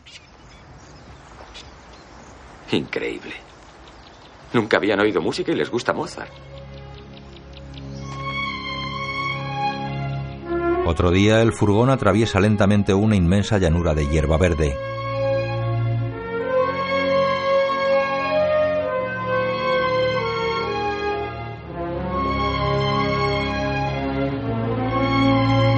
Cruzan un terreno más ondulado con profusión de acacias. Al fondo se eleva una lejana cordillera de color azulado. Después la vegetación se hace más espesa y el automóvil se adentra entre los árboles. ¿Tiene ya algún cliente? Dentro de una semana. Un belga con sus hijas. Su carta decía, quisiéramos tres animales de cada especie. Será un viaje interesante. Estaré fuera un mes. O tal vez una hora. ¿Por qué lo hace? Eh, Yo no sé coser. Han parado en un claro. Karen toma café. Dennis y Karen miran al cielo poniendo la mano a modo de visera. Un biplano amarillo vuela sobre sus cabezas. Dennis mira con admiración. Karen está perpleja. El avión sobrevuela unos montes. ¿Sabe de qué están hechos? No. De tela. ¿Dónde aterrizará? Lo importante es saber mantenerlo arriba. Debe ser una sensación increíble. Los nativos preparan las tiendas para acampar. Dennis clava las estacas con una gran maza de madera. Así es como imaginé que sería América. ¿Ha estado en América? No, pero mi padre sí que estuvo. Y siempre me contaba cosas de allí cuando yo era niña. ¿Aún se llevan bien? Murió. Se suicidó cuando yo tenía 10 años. Un hipopótamo asoma sus ojos por la rojiza superficie de un río. Otro emerge agitando sus minúsculas orejas. En la orilla, Karen se desenreda el ensortijado pelo. Va hacia la tienda con el peine entre su cabello, pasando ante Dennis, que dibuja sentado a la orilla del río. Creo que puedo ayudarla. Le lava el pelo. Rompió a reír sin medida y sin pausa, mientras sus ojos vagaban perdidos. ¡Ja, ja! dijo. Bien claro veo ahora que sabe remar el diablo. Adiós, Se adiós. está saltando versos. Suprimo los trozos aburridos. Adiós, adiós, amigo. Pero atiende, invitado. Una última cosa he de decirte. Incline la cabeza. Reza bien quien bien ama. Al hombre, a la bestia y al pájaro. Vierte agua de una jarra sobre el pelo enjabonado de ella que mantiene los ojos placenteramente cerrados. Los abre y le ve mirarla sonriente. Perfecto. Más tarde, cenando. ¿Cree que será distinto? ¿Cazar por dinero? No para los animales. Quizá para ellos sí. ¿De veras los prefiere a las personas? A veces. Ellos no hacen nada sin entusiasmo. Siempre es una nueva aventura. Cazar, trabajar, aparearse. Solo el hombre lo hace con desgana. Solo el hombre se cansa de hacerlo. Dice, mira, yo sé lo que tú sientes por mí y tú sabes lo que siento por ti. Nos entendemos bien así. Acostémonos. Verás lo que yo hago por ti. Con la chaqueta de Dennis sobre sus hombros, Karen le mira. ¿Por qué estoy aquí? Porque yo quería que viera todo esto. Quería enseñárselo. Sabía que lo entendería.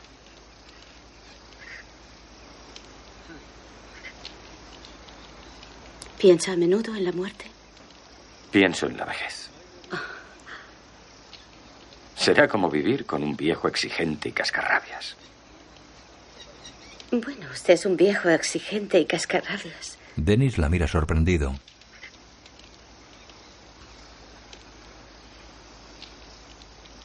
Tuve la sífilis.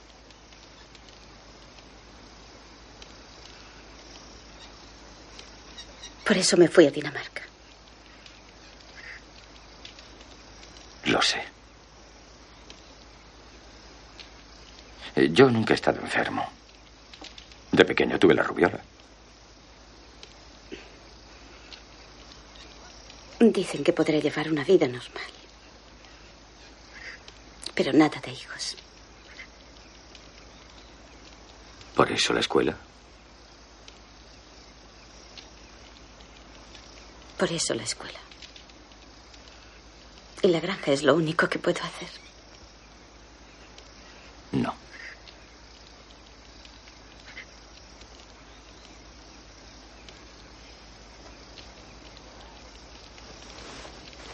Necesitamos carne para el campamento. Lo despertaré temprano. Karen se levanta y le devuelve la chaqueta.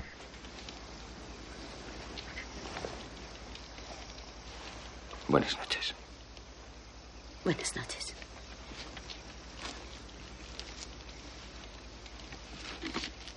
Un elefante caminando se recorta contra el amanecer.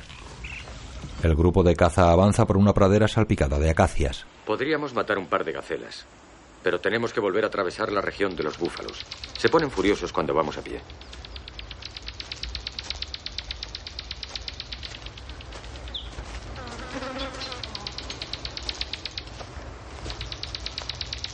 El grupo se oculta tras las ramas bajas y espinosas de una de las acacias. Un búfalo se revuelve inquieto entre unos arbustos.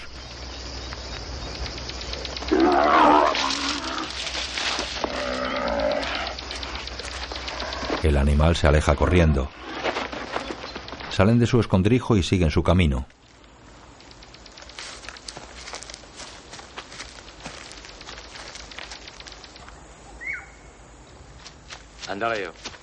Pasan al lado de la osamenta blanquecina de un gran animal. Un grupo de jirafas se aleja al sentirlos llegar.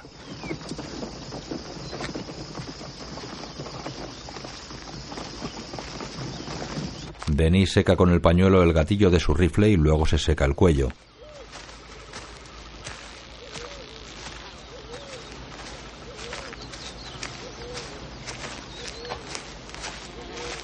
Ve unas pisadas en un lodazal y se agacha a estudiarlas.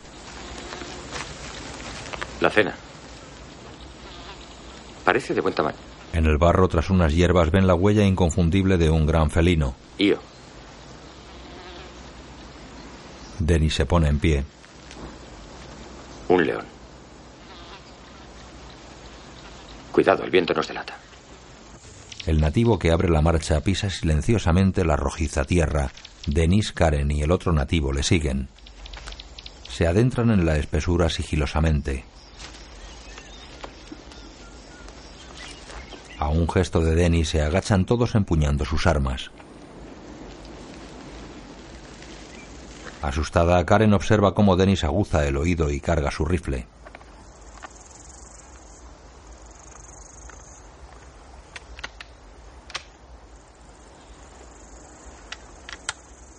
Se levantan y avanzan con las armas en ristre.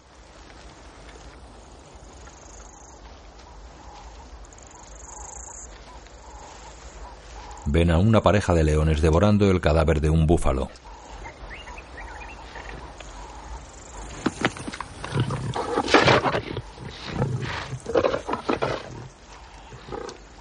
Retroceda. Despacio. Retroceden muy lentamente. Los leones prosiguen su festín.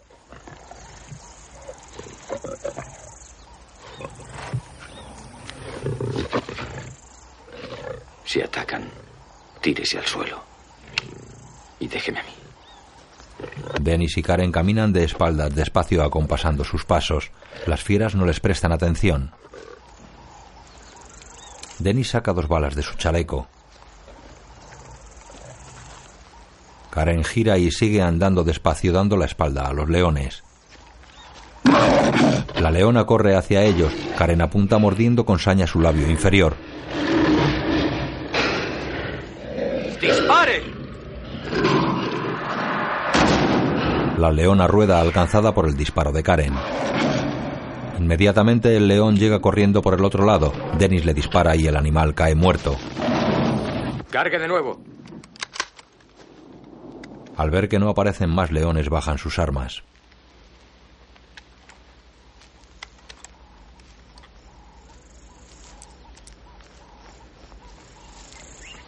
Se miran aliviados. Denis se quita el pañuelo del cuello y limpia la sangre del labio que Karen se mordió.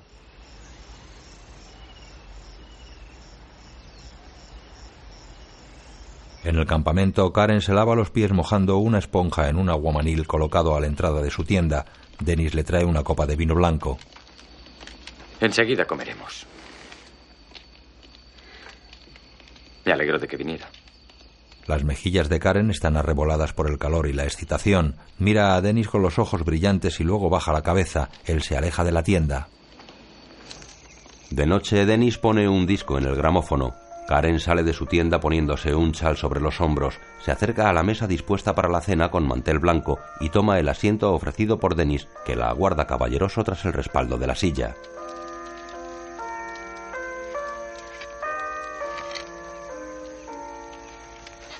Denis descorcha una botella de vino, sirve a Karen y luego se sirve él.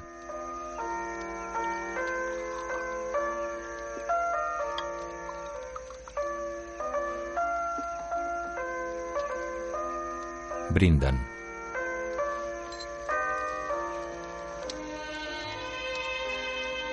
Tras la cena bailan junto a la hoguera mirándose a los ojos.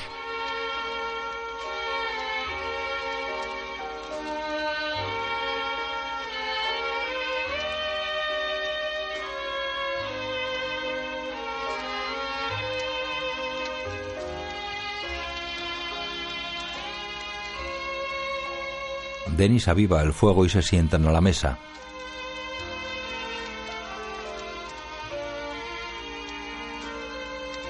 Denis levanta su copa. Por la cándida adolescencia. Karen levanta su copa y ambos beben. Denis se cruza de brazos y la mira fijamente. Érase una vez una joven de Dinamarca que embarcó en un vapor rumbo a Suez. Hubo una tormenta frente a Marruecos. Las olas la arrastraron hasta una playa.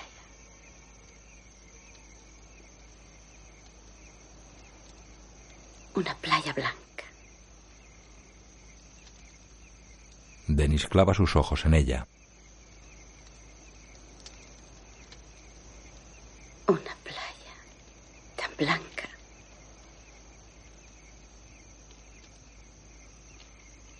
Baja la cabeza. Se levanta lentamente y pone una mano en el hombro de él.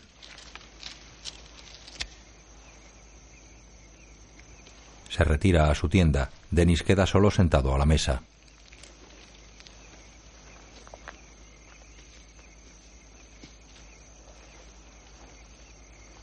Denis se acerca a la cortinilla de la tienda de Karen y la aparta.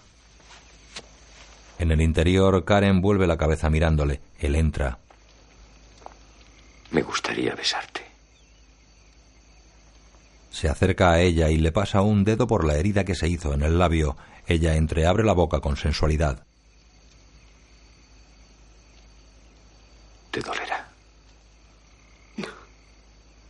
Se besan. Sus siluetas se recortan contra la lona de la tienda que refleja el resplandor naranja de la hoguera exterior. Si dices algo ahora, lo creeré. Se besan larga y apasionadamente.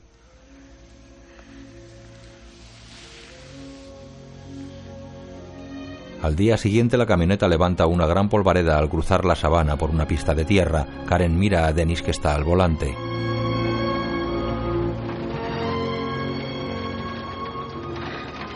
Necesito pensar en todo esto. ¿Por qué?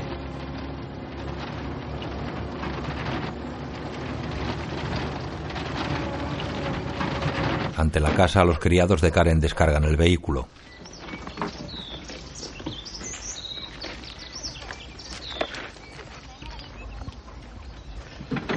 Karen carga con el gramófono y se lo lleva a la casa. Denis la mira complacido. De camino a la casa, un niño nativo mete la mano en el bolsillo de Karen. Yambo. Yambo. Yambo. Otro día da instrucciones en la cocina. El consomé, la ensalada, el pollo, solo las pechugas. Enseña al chico a montar claras con un batidor. Confío en que merezca tu aprobación. ¿Quién viene, Mensab? Viene buena col. Pensaré en buena col. Cuando ella se va, el chico aparta el batidor y sigue con el tenedor. Cenando con Barkley. Oh, Barkley, me he metido en un lío terrible. Dijiste que ellos podrían. No, es algo peor. ¿Denis? Ella sonríe.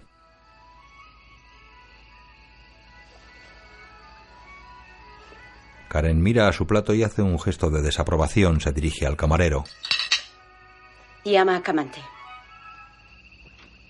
Creo que se ha pasado de la raya. El chico de la pierna enferma, ahora cocinero, llega secándose las manos. ¿Tiene esto aspecto de pollo? Esto no pollo, Mensap.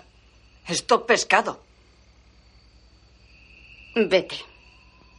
El chico se retira serio. Barkley prueba el pescado. ¿Tú qué opinas? A mí me parece muy bueno, ¿no? Barkley. Ten cuidado. Cuando los descubridores llegaban al límite del mundo, escribían, más allá hay dragones. ¿Es ahí donde estoy yo? A él le gusta hacer regalos. Pero no en Navidad. Ni siquiera me dijo cuándo volvería. Si es que vuelve. ¿Te divorciarías? Entonces me quedaría sin nadie.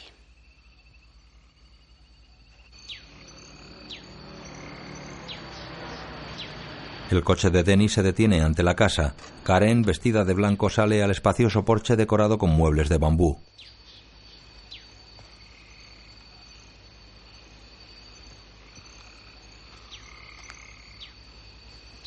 Dennis avanza con paso decidido.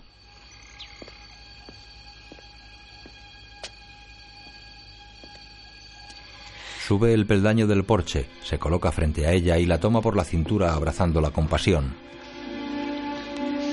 Entran en la alcoba. Se besan. Él suelta el pelo de Karen con impaciencia. Ella le quita la chaqueta. Girando como si bailaran, se van desnudando mutuamente hasta caer en la cama cubierta por una mosquitera de gasa.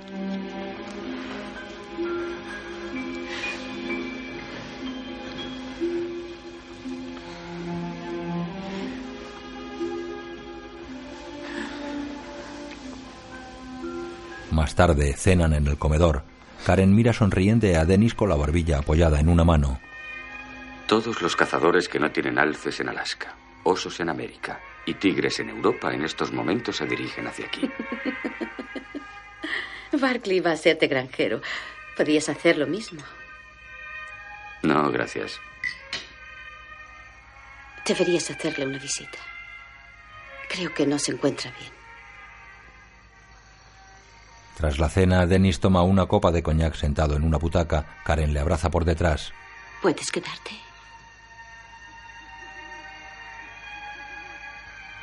Solo un día. ¿Te parece bien? No. Al día siguiente, en casa de Barkley.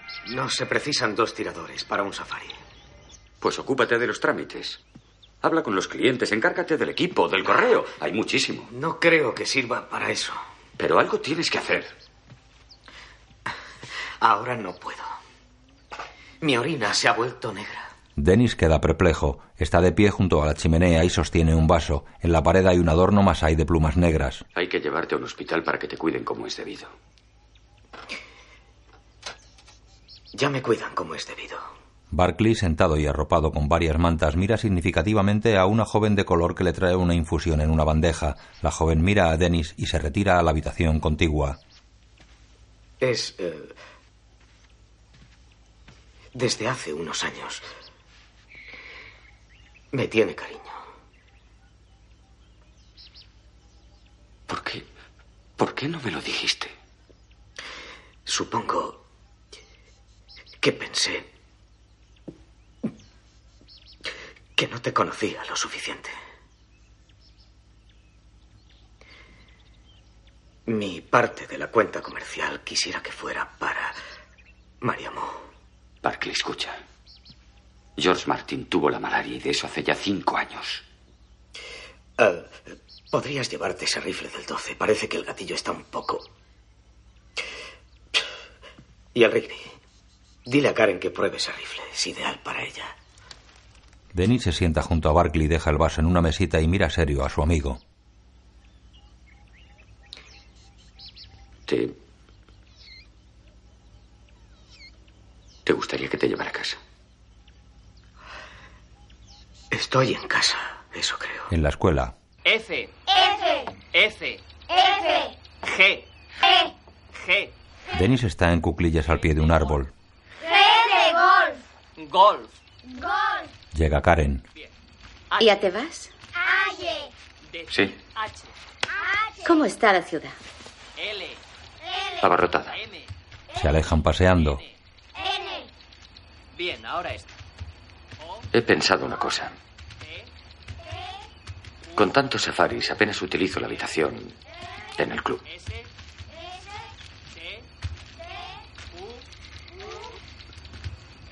No sé si servirá de algo, pero ¿qué te parecería si dejara algunas de mis cosas en tu casa?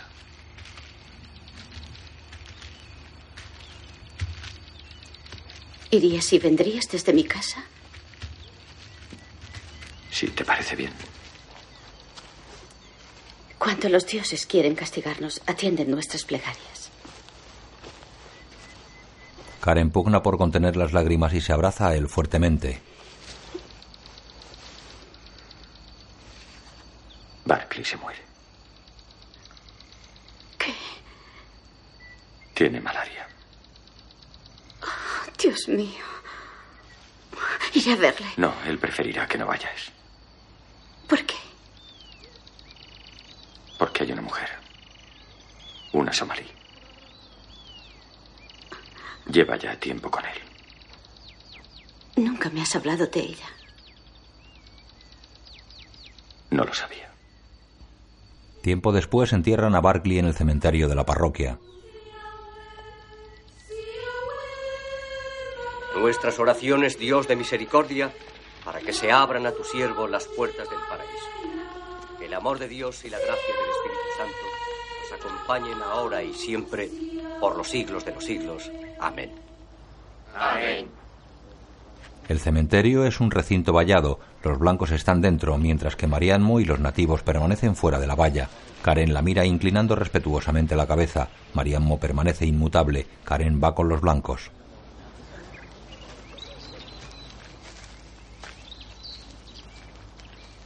Qué raro que Dennis no esté aquí. Supongo que está con Barclay. Dennis contempla el rojo atardecer solo al pie de una gran acacia solitaria. Karen prosigue su relato en off. Durante los días y horas que Dennis pasaba en casa, no hablábamos de las cosas habituales, ni de mis problemas en la granja, mis deudas, mi mala cosecha, ni de él, su trabajo, o de lo que él sabía que estaba ocurriéndole a África, ni de ninguna otra cosa insignificante y real. Vivíamos desconectados y alejados de las cosas. Yo inventaba relatos mientras él estaba fuera. Por las noches se acomodaba esparciendo almohadones para formar un lecho frente a la chimenea. Y yo me sentaba con las piernas cruzadas como la misma Sherazade. Él escuchaba, atento, mis largos relatos, desde el principio hasta el final. Otro día Karen regala una caja de puros al jefe Kikuyu. Una avioneta amarilla vuela sobre ellos.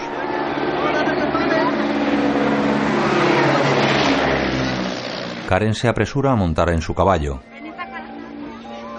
El avión se dispone a aterrizar en una explanada. Karen galopa hacia esa misma llanura.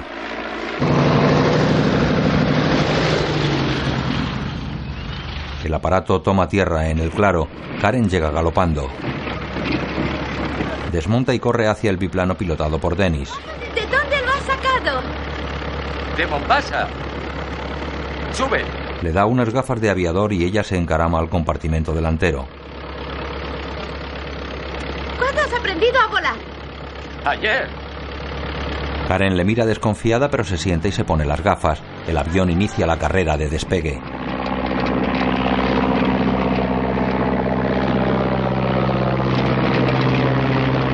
Levantan el vuelo, Karen sonríe. El pequeño biplano sobrevuela la selva cruzada por un río de color fangoso.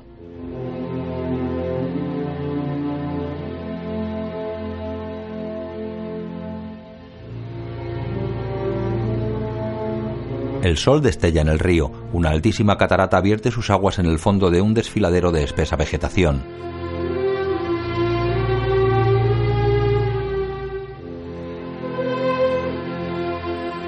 La exuberante selva da paso a interminables llanuras. El aparato sobrevuela el gran circo montañoso formado por el antiguo cráter del volcán Gorongoro.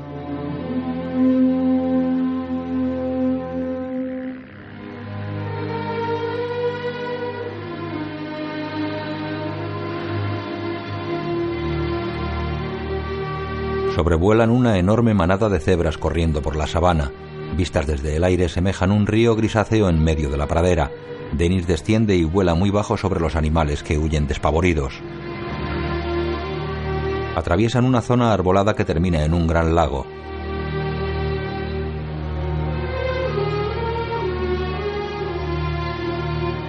La amarilla imagen de la avioneta se refleja en las azules aguas del lago. Vuelan sobre una inmensa colonia de flamencos.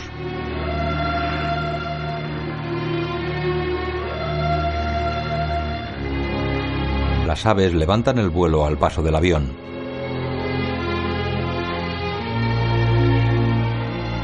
Karen las mira fascinada. Las enormes oleadas de flamencos forman nubes rosas que despegan de la superficie en bellísimo contraste. Una enorme bandada de rosados flamencos levanta el vuelo ante la presencia del biplano. El avión vuela entre nubes blancas y algodonosas.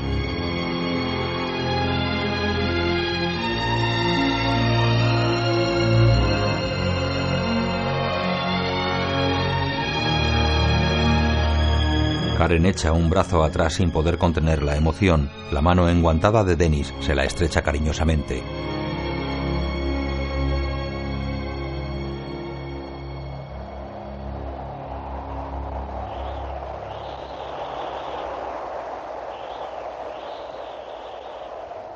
Por la noche, en la alcoba de Karen, desnudos en la cama, Dennis la cubre con su cuerpo. No te muevas.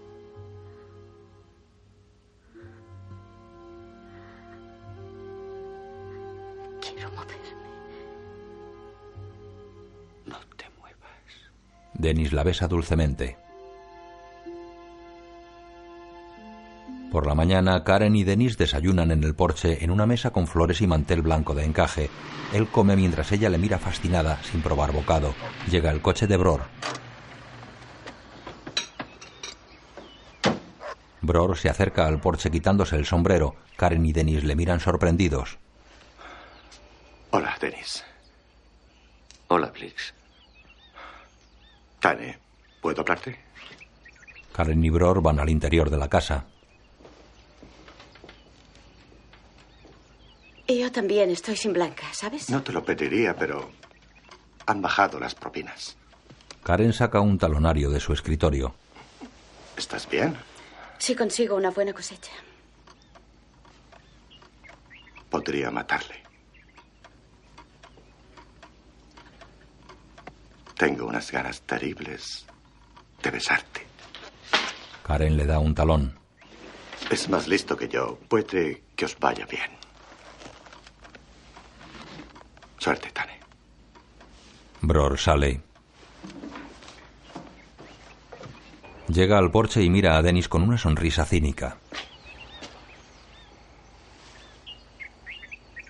Podrías haber pedido permiso. Ya lo hice. Y ella me lo dio. Otro día Karen y Dennis pasean a caballo por un paisaje de suaves colinas verdes.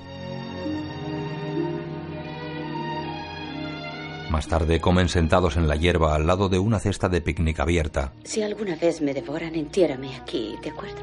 Lo que quede de ti. Ahí, en la cima de la colina.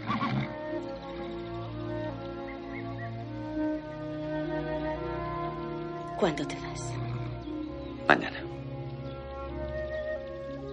¿No te preocupa que yo sea la esposa de otro hombre? No. Lo que me preocupa es que insistas tanto. ¿A qué hora te irás? Al día siguiente, el biplano de Dennis despega. Karen le despide con la mano. Adiós, otra vez. Ante el director del banco. ¿Cuántos acres está cultivando? 500. ¿El resto de la tierra es virgen? No, allí viven los Kikuyu. ¿Por qué no los echa de allí? Porque viven allí. Si no paga, le incautaremos todo. Karen sale del banco. Farag espera en el coche. Nos dan otro año. Dios es grande, Xabu. Me carga el 3%. Ante el jefe de los Kikuyu. Toto, Mulepu, Avesa, Kusoma. Jefe dice que chicos altos pueden ir a escuela, Sabu. El escolta del jefe lleva una americana occidental sobre el paño azul arrollado a la cintura. Los demás Kikuyu permanecen atentos. Dile al jefe Kinanjui que leer es una cosa muy buena.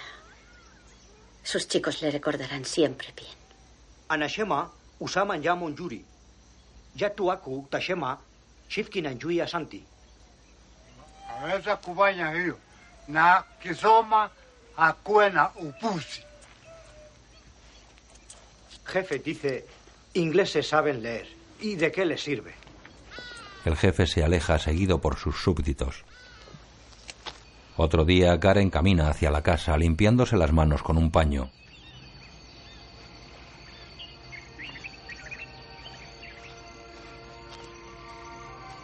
Al oír la música del gramófono, su rostro se ilumina. Echa a correr. Se detiene y sonríe. Denis está plácidamente dormido en una tumbona del porche. Sostiene un vaso con whisky en su mano izquierda. Karen se inclina suavemente y le quita el vaso.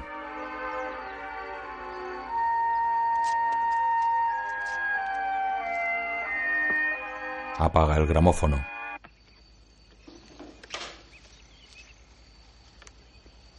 Coge un sillón de mimbre y lo coloca al lado de Denis. Se sienta y le contempla acariciando el brazo de la tumbona.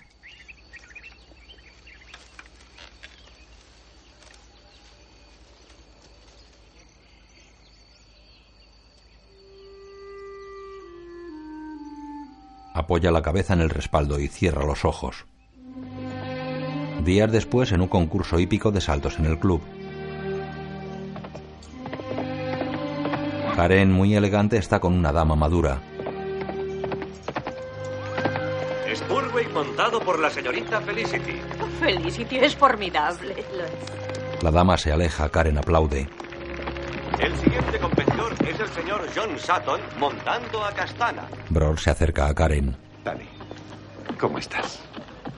Supongo que envejeciendo. No como tú. Oh. ¿Qué tal va la caza? Me gano la vida. ¿Dónde está Denis? En Uganda. Es todo un potentado. He pensado que quizá querías divorciarte. Karen, con una gran pamela de color vainilla y traje gris, le mira fríamente. ¿Es muy rica? Por supuesto que es rica. ¿Es tan importante para ti? Supongo que sí. Bien, tendré que acusarte de algo. ¿O pensabas que podrías conseguirlo tan fácilmente? El señor John Sutton. No, acúsame de lo que sea. Seguro que tienes razón. Gracias, Dani. ¿Cómo lo haces para que sigamos siendo amigos? Lo dispusimos de ese modo. Bror sonríe, se miran a los ojos. Bueno, me alegraré por ti. Si puedo. Él la besa en los labios, ella no se opone. Me trae recuerdos maravillosos. Se aleja. El biplano de Denis aterriza en una paradisíaca playa solitaria. Al atardecer, Denis y Karen se abrazan bañándose en un mar tranquilo y plateado, más tarde sentados ante una hoguera en la playa. Cuando vas de safari, ¿estás alguna vez con otra? ¿Estaría contigo si quisiera estar con otra? ¿Te sientes solo? A veces. ¿Te preguntas si yo me siento sola? No, nunca. ¿Piensas en mí alguna vez? Muchas. No tantas como para volver. Yo vuelvo siempre. ¿Qué te pasa? Nada.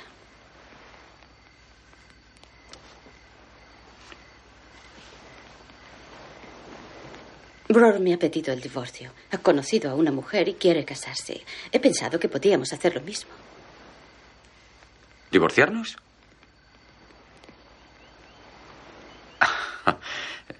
¿En qué cambiaría eso las cosas? Así tendría a alguien para mí sola.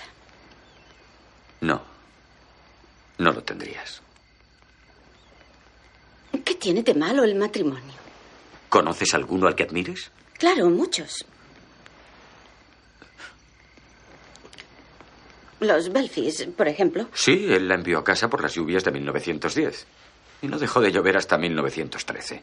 No bromes, la gente se casa, no es nada nuevo. Hay animales que se aparejan para siempre. Los gansos. Utilizas los animales para tus razonamientos y yo no puedo utilizarlos para los míos. Yo me aparejaría. Una vez cada día. me gustaría que alguien me lo pidiera. Una vez solamente. ¿Me prometes que lo harás? Si te prometo contestar no. Me fío de ti, ¿eh? Dennis juguetea con el fuego usando un palo. Cuando te vas, no siempre te vas de safari, ¿verdad?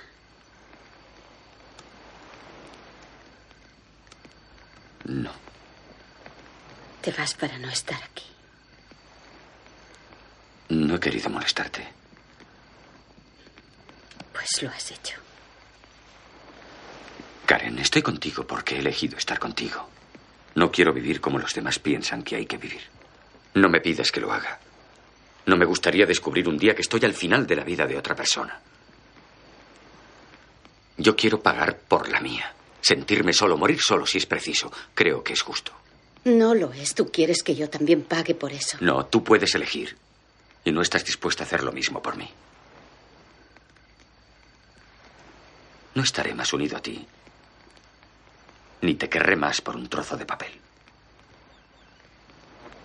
Han llegado de nuevo las lluvias. Karen trabaja con sus nativos haciendo un dique con tierra y sacos de arena para evitar que el lago artificial se desborde. ¡Haraka! Así. Estos ahí, muy bien.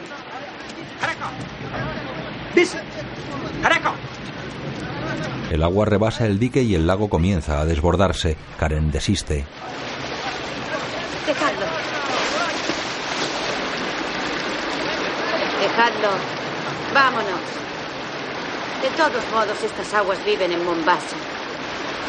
El agua ha formado una brecha en el dique de barro y avanza imparable. La sombra del avión de Denis se proyecta en la hierba de la sabana. Denis hace un vuelo de inspección. Una línea de ferrocarril y una carretera atraviesan la inmensa llanura verde. También se observan bastantes marcas de rodaduras de camión.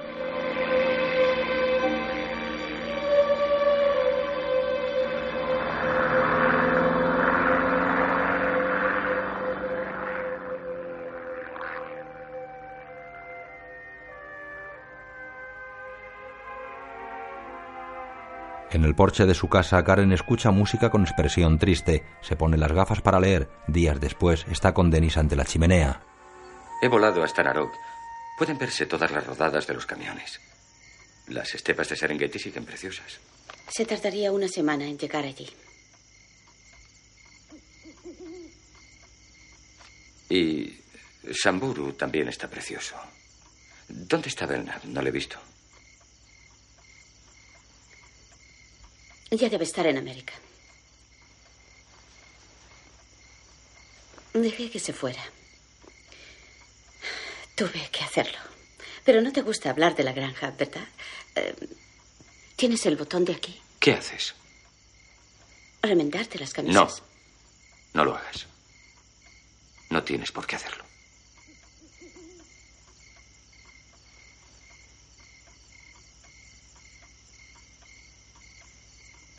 Quizá vuelva a Samburu pasado mañana.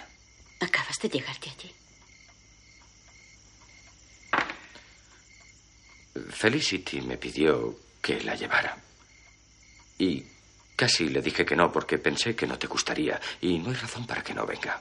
Lai, que a mí no me gustaría. ¿Tú quieres llevarla? Quiero no darle importancia a lo que no la tiene. Pues dile que no, hazlo por mí. ¿Y cuál sería el siguiente paso? ¿Por qué tu libertad es más importante que la mía? No es cierto. Yo jamás he interferido en tu libertad. No, pero me está prohibido necesitarte o apoyarme en ti o esperar cualquier cosa de ti. Soy libre de irme. Pero te necesito. No es cierto. Si yo muero, morirás tú. No me necesitas. Tú confundes la necesidad con la falta. Siempre lo has hecho. Dios mío, en el mundo que tú crearías no existiría el amor. O sería el más puro y sin necesidad de pruebas. Eso sería vivir en la luna. ¿Por qué? ¿Porque no quiero hacerlo a tu manera? ¿He de suponer que es la forma correcta de hacer esto? ¿Crees que me atrae Felicity? No. ¿Que tendría relaciones con ella? Karen se muerde el labio y baja la cabeza. No. Entonces no hay razón para seguir con esto. Si ella no te importa, ¿por qué no cedes? He aprendido algo que tú no sabes. Hay cosas que vale la pena tener. Pero cuestan un precio. Y yo quiero ser una de ellas. No lo permitiré, Tenis. No te imaginas la impresión que me causan esas palabras. Yo creía que no había nada que tú desearas realmente, pero no es así, ¿verdad? Tú quieres tenerlo todo.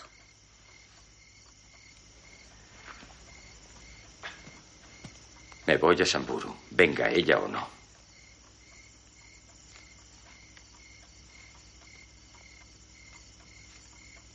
Si lo haces, vete a vivir a otra parte.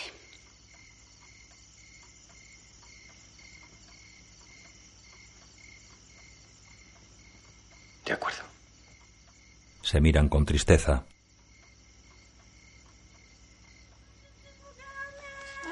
Los nativos recogen el café.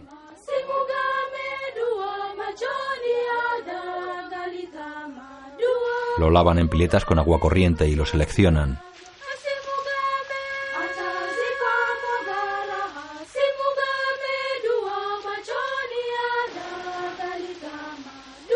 Karen escribe pensativa en su alcoba, habla con el búho que le regalaron acariciándolo con tristeza.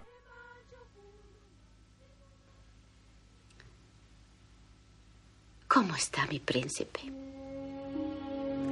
Karen estruja los granos de café y luego sopla a las cascarillas. Observa las bateas llenas de grano de noche bosteza cansada ante la tostadora. Después Yuma va hasta su cama para despertarla. Creo que mejor levantarte, Mensab. ¿Qué? Creo que mejor levantarte, Mensab. Creo que Dios ha venido. Karen se levanta de un brinco y va a la ventana. A lo lejos se ve un incendio. La hermosa factoría está siendo pasto de las llamas. Todas las instalaciones fabricadas en madera arden con gran facilidad. Los nativos se acercan en tropel y algunos intentan apagar el fuego con cubos de agua. Los nativos retroceden ante el incremento de las llamas. Karen llega con un abrigo sobre el pijama y mira el desastre con impotencia.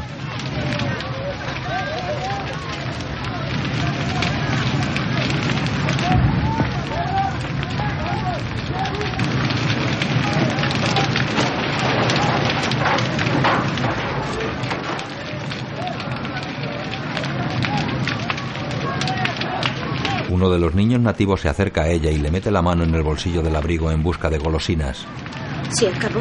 Se agacha y lo pone sobre sus rodillas sin apartar la vista del fuego. Se acabó.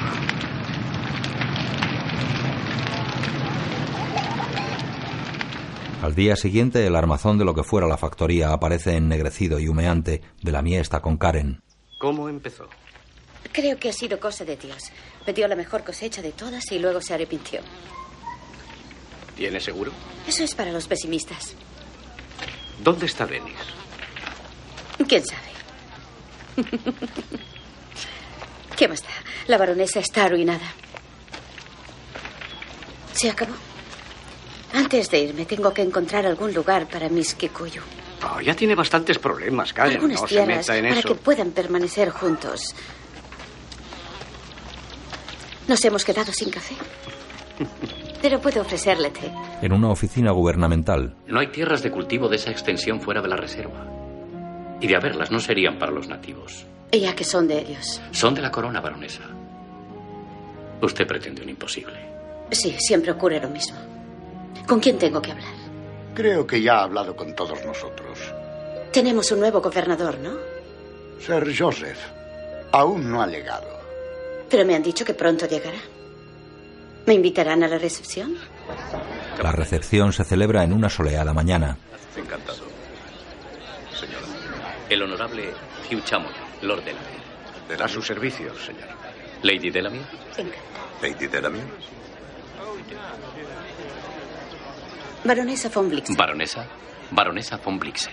Baronesa, lamento saber que Kenia va a perderla a usted. Veo que se ha enterado de mi desgracia. Sí, lo lamento. ¿Y conoce mi problema actual? Baronesa. Esas tierras que usted nos pide. ¿Va a ayudarme, Sir Joseph? Baronesa, este no es el momento. muy difícil. Karen se arrodilla ante el gobernador. Baronesa. Levántese, baronesa, por favor. Denis la ve. Kenia es un país difícil para las mujeres. Por suerte existe la caballerosidad. Por favor. Usted es un hombre influyente y yo no tengo a quién acudir. Discutamos esto de forma adecuada. No se sienta violento, yo lo he perdido todo. Me cuesta muy poco rogarle. Espere. Concédale un momento, por favor. Denis está entre los invitados vestido de campaña. Los oficiales se apartan de Karen que sigue arrodillada. Esta tierra era de ellos. Se la quitamos y ahora no tienen a dónde ir. Estudiaré el tema. Haremos todo lo que podamos. ¿Tengo su palabra, señor? El gobernador se muestra remiso, pero su esposa, elegante dama con Pamela, se pone en pie. Tiene la mía. El gobernador mira sorprendido a su esposa. Karen se levanta y estrecha la mano de la gobernadora.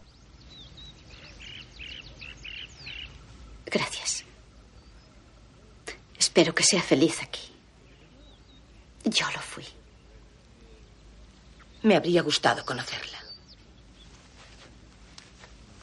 Karen hace una reverencia y se aleja del baldaquino del gobernador. Denis la toma del brazo y abandonan la recepción juntos.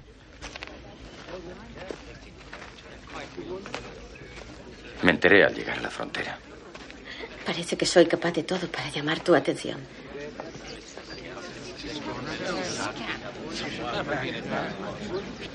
Tengo tus cosas embaladas. Se dirigen al estacionamiento.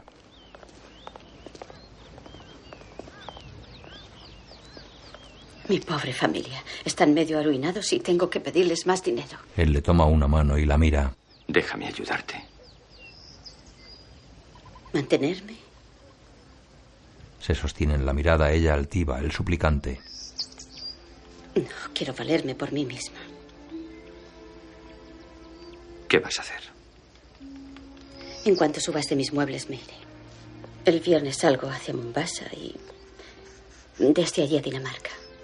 Llega Farah y le abre la portazuela.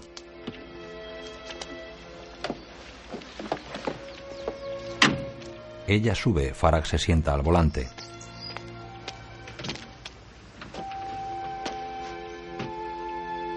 Se miran con tristeza. Gracias, Denis.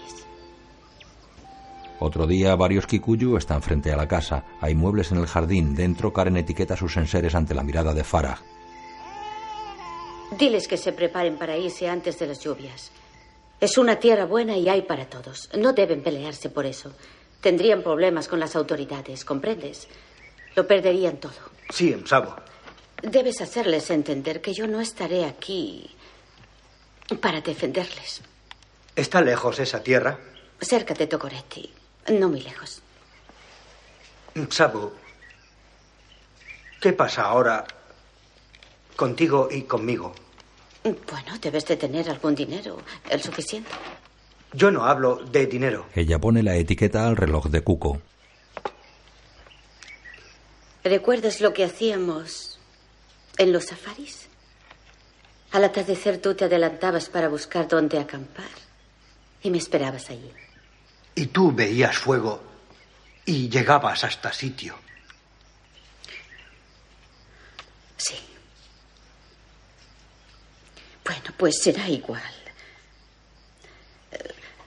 Solo que esta vez me adelantaré yo y te esperaré a ti. ¿Está lejos donde tú vas?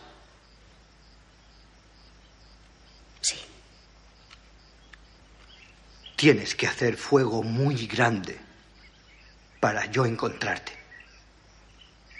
Karen no puede contener la emoción. Saca eso al jardín.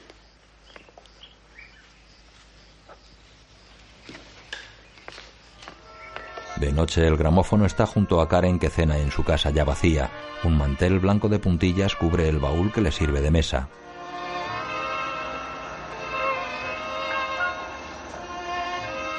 Oye a alguien llegar y se limpia con la servilleta, aguardando. Denis atraviesa las habitaciones vacías.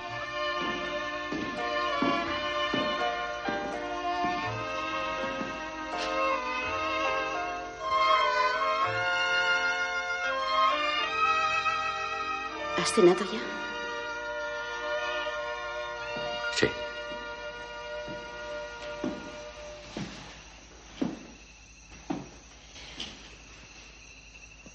Tus cosas ya, ya están embaladas. Pensaba enviártelas al club. ¿Te parece bien? Denis asiente serio, luego se sienta en un cajón. Yuma, El mozo sirve vino a Denis. Karen enciende un cigarrillo.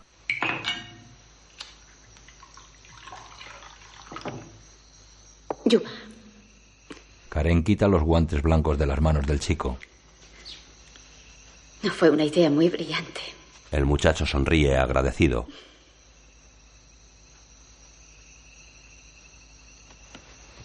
El mozo se va. Creo que debimos tenerlo siempre como está ahora. No sé. Empezaban a gustarme tus cosas. Y a mí empezaba a gustarme vivir sin ellas.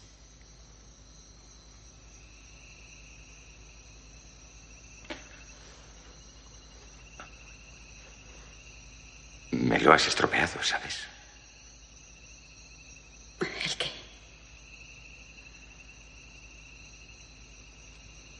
El estar solo. ¿De veras?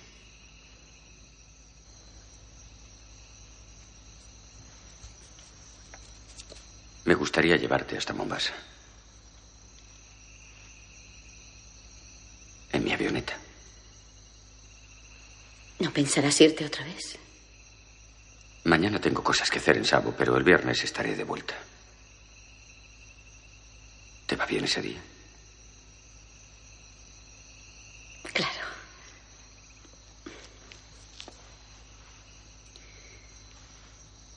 Últimamente me valgo de un pequeño truco. Cuando las cosas se ponen feas y no puedo seguir adelante, intento empeorarlas más aún. Me pongo a pensar en nuestro campamento junto al río. Y en Barclay. Y en la primera vez que me llevaste en tu avioneta. Qué estupendo fue aquello.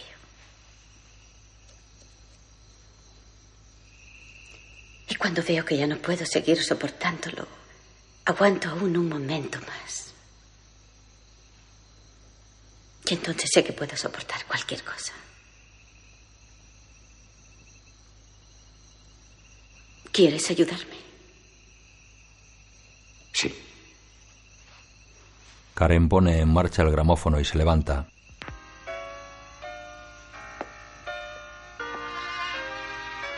Entonces baila conmigo.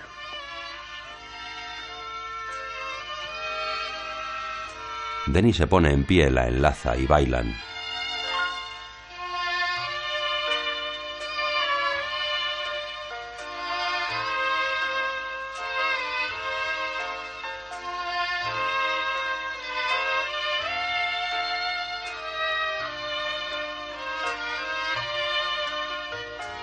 Pasan al porche sin dejar de bailar.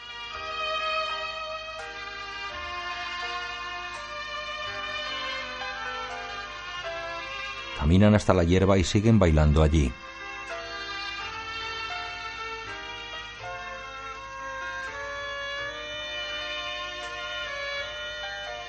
Tenías razón. La granja nunca me perteneció. Quizá estuviera equivocado. Yo tenía una granja en África. ¿Hasta el viernes? Sí. El avión de Denny se aleja mientras el sol asoma tras las colinas. Es el día de la subasta de enseres. Los compradores miran los objetos inmuebles.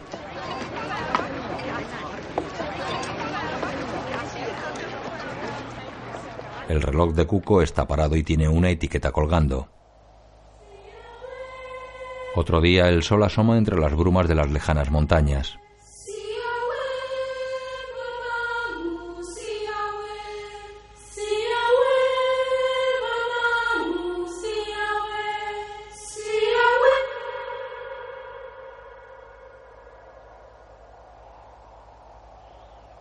Farah espera en el porche de la casa.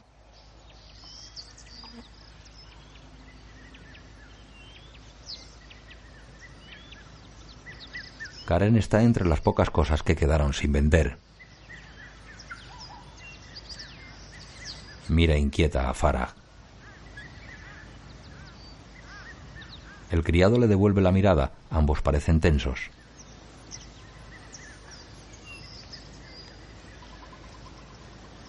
Llega el coche de Bror. Karen fuma nerviosa mientras lee sentada sobre un cajón entre cajas y libros en lo que fuera la sala. Entra Bror.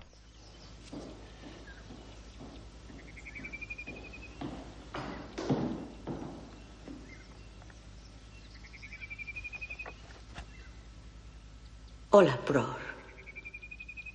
Hola. Bror baja las escaleras que llevan a la sala. ¿Te apetece una copa? Por favor. Se detiene en un ventanal, deja su sombrero en el alféizar y mira serio a Karen. Ella pasa la hoja de su libro. Bror mira al exterior.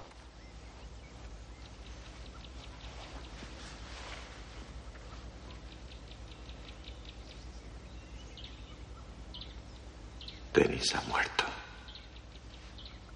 Su avioneta se ha estrellado en Zabo.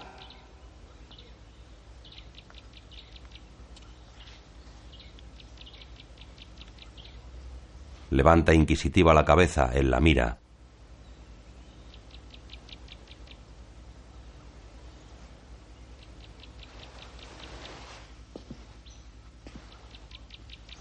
Y se ha incendiado.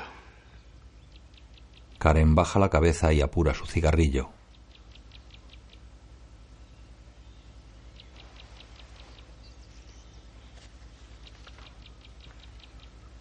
¿Quieres que te acompañe a la ciudad, Dani? ¿Por qué te han enviado a ti? Debía venir yo. Ella lo mira.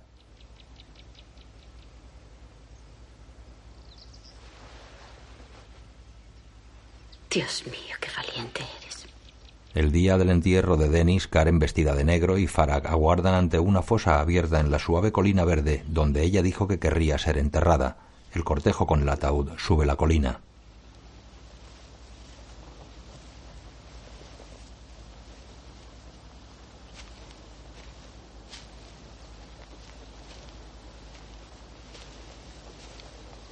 Delamie es uno de los portadores.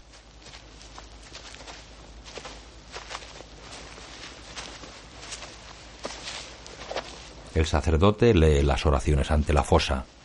El sol no caerá sobre ti de día, ni la luna por la noche.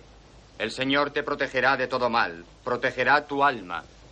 El Señor amparará tus idas y venidas, ahora y siempre, por los siglos de los siglos.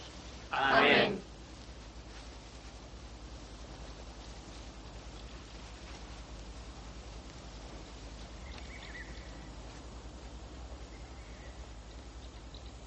Karen ha levantado la cabeza y mirado a su izquierda. Al lado de un árbol se recorta la figura erguida de un masai con su lanza. Todos esperan a que ella hable. El sacerdote da la autorización. Karen se pone al lado de la fosa y abre un libro. Cuando ganaste la gran carrera, el pueblo entero salió a aclamarte. Jóvenes y ancianos te vitoreaban mientras a hombros te llevábamos. Sabio aquel que sabe escapar pronto de allí donde la gloria no perdura. Pues aunque pronto crece el laurel, mucho antes que la rosa se marchita. Pero tú no seguirás el camino de aquellos que malgastaron su gloria. Corredores cuya fama se extendió, aunque su nombre perduró menos que ellos. Ante esa joven cabeza laureada, contemplarán tu cuerpo inerte y descubrirán entre los rizos de tu pelo una guirnalda.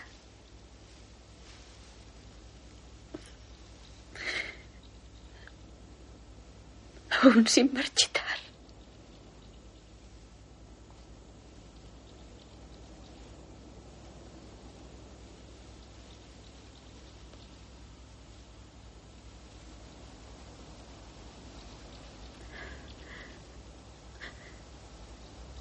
Acoge el alma de tu hijo Dennis George Finch Hatton, que has compartido con nosotros. Nos dio alegría y le quisimos mucho. No nos perteneció. No me perteneció. Bror, Felicity, de la mía, el resto de asistentes y un grupo de nativos junto a un árbol la contemplan. Karen mira al lugar donde estaba el Masai, pero este ya no está. Toma un puñado de tierra. Alarga el brazo sobre la fosa. Su mano tiembla ostensiblemente y no suelta la tierra. Se lleva la mano cerrada al pecho y se aleja del grupo colina abajo.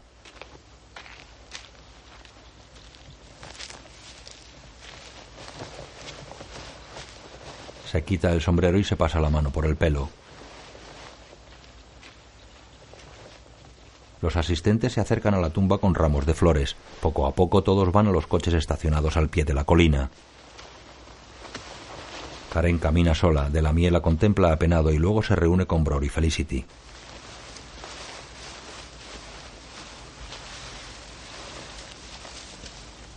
Karen pasea triste por la aldea de los Kikuyu, por la escuela y por el jardín de su casa. Ella habla en off. Conozco una canción de África que habla de la jirafa y de la luna nueva africana descansando sobre su lomo, de los surcos en los campos de cultivo y de las caras sudorosas de los recolectores de café. ¿Acaso conoce África una canción que hable de mí? Se agitará el aire sobre la llanura con un color que yo he llevado. O tal vez los niños inventarán un juego en el cual figure mi nombre.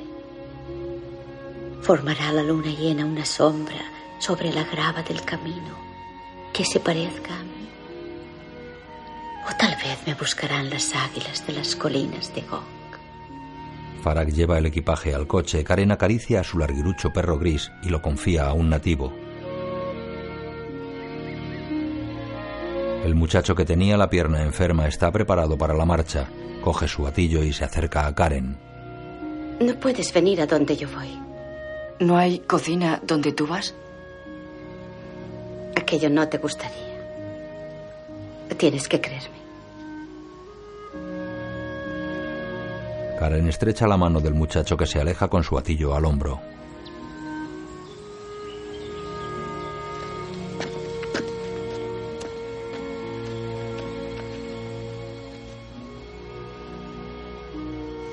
En la recepción del club. Las cartas pueden enviármelas a esta dirección de Dinamarca. Cuando vendan el coche, manden el cheque a la compañía Hunter, por favor. Y también todo lo que no sepa cómo utilizar. Sí, señora. Baronesa, me envían a preguntarle si podemos invitarla a una copa. ¿Quién me invita? Pues todos los socios del club. De acuerdo. Sonriente se encamina a la sala de la cual fue expulsada a su llegada.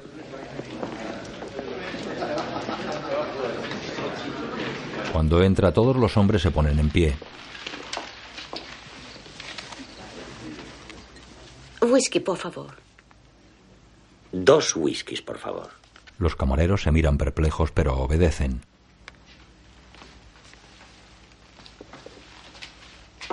Un hombre que no se había levantado lo hace ahora. El camarero sirve los whiskies.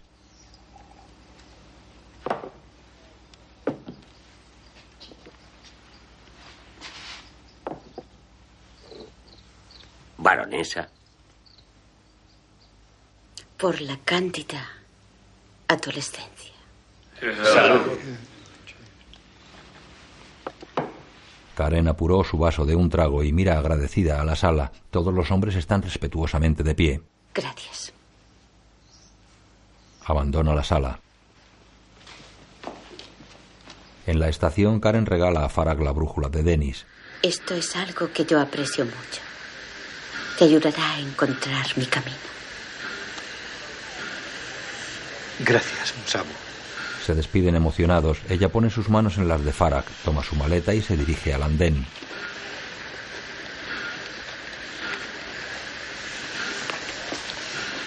Se vuelve hacia Farag. Quiero oírte pronunciar mi nombre. Tú eres Karen, Sabu. Ella le sonríe y se dirige al tren. Farag la mira irse con los ojos brillantes. Karen habla en off sobre imágenes de una pareja de leones en la colina. Hoy ha llegado el correo y un amigo me ha escrito lo siguiente.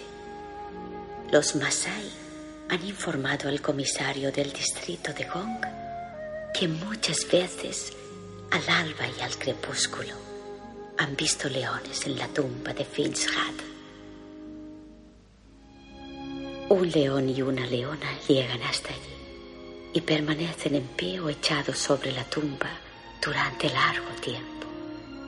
Después de irte tú, el terreno que rodea la tumba fue nivelado, formando una especie de terraza. Supongo que aquella elevación constituye un lugar ideal para los leones. Desde allí pueden observar toda la pradera y el ganado y la caza que hay en ella. A Dennis le gustará saberlo. Tengo que acordarme de contárselo. Karen Blixen publicó sus primeras novelas en 1934 con el nombre de Isaac Dinesen. Nunca regresó a África.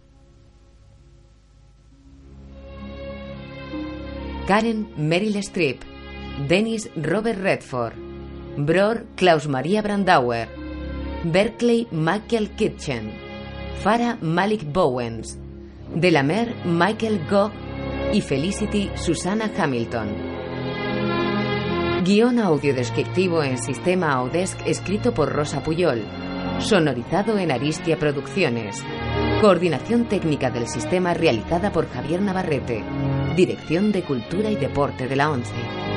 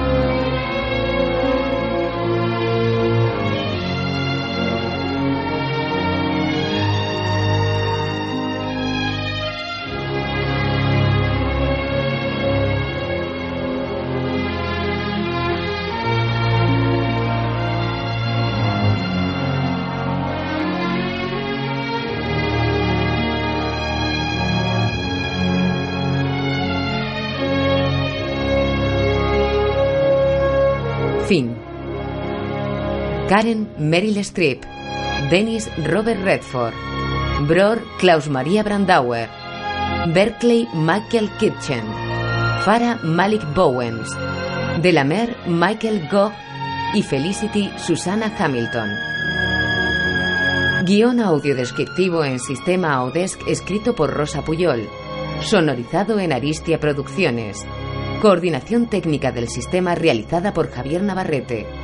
Dirección de Cultura y Deporte de la ONCE.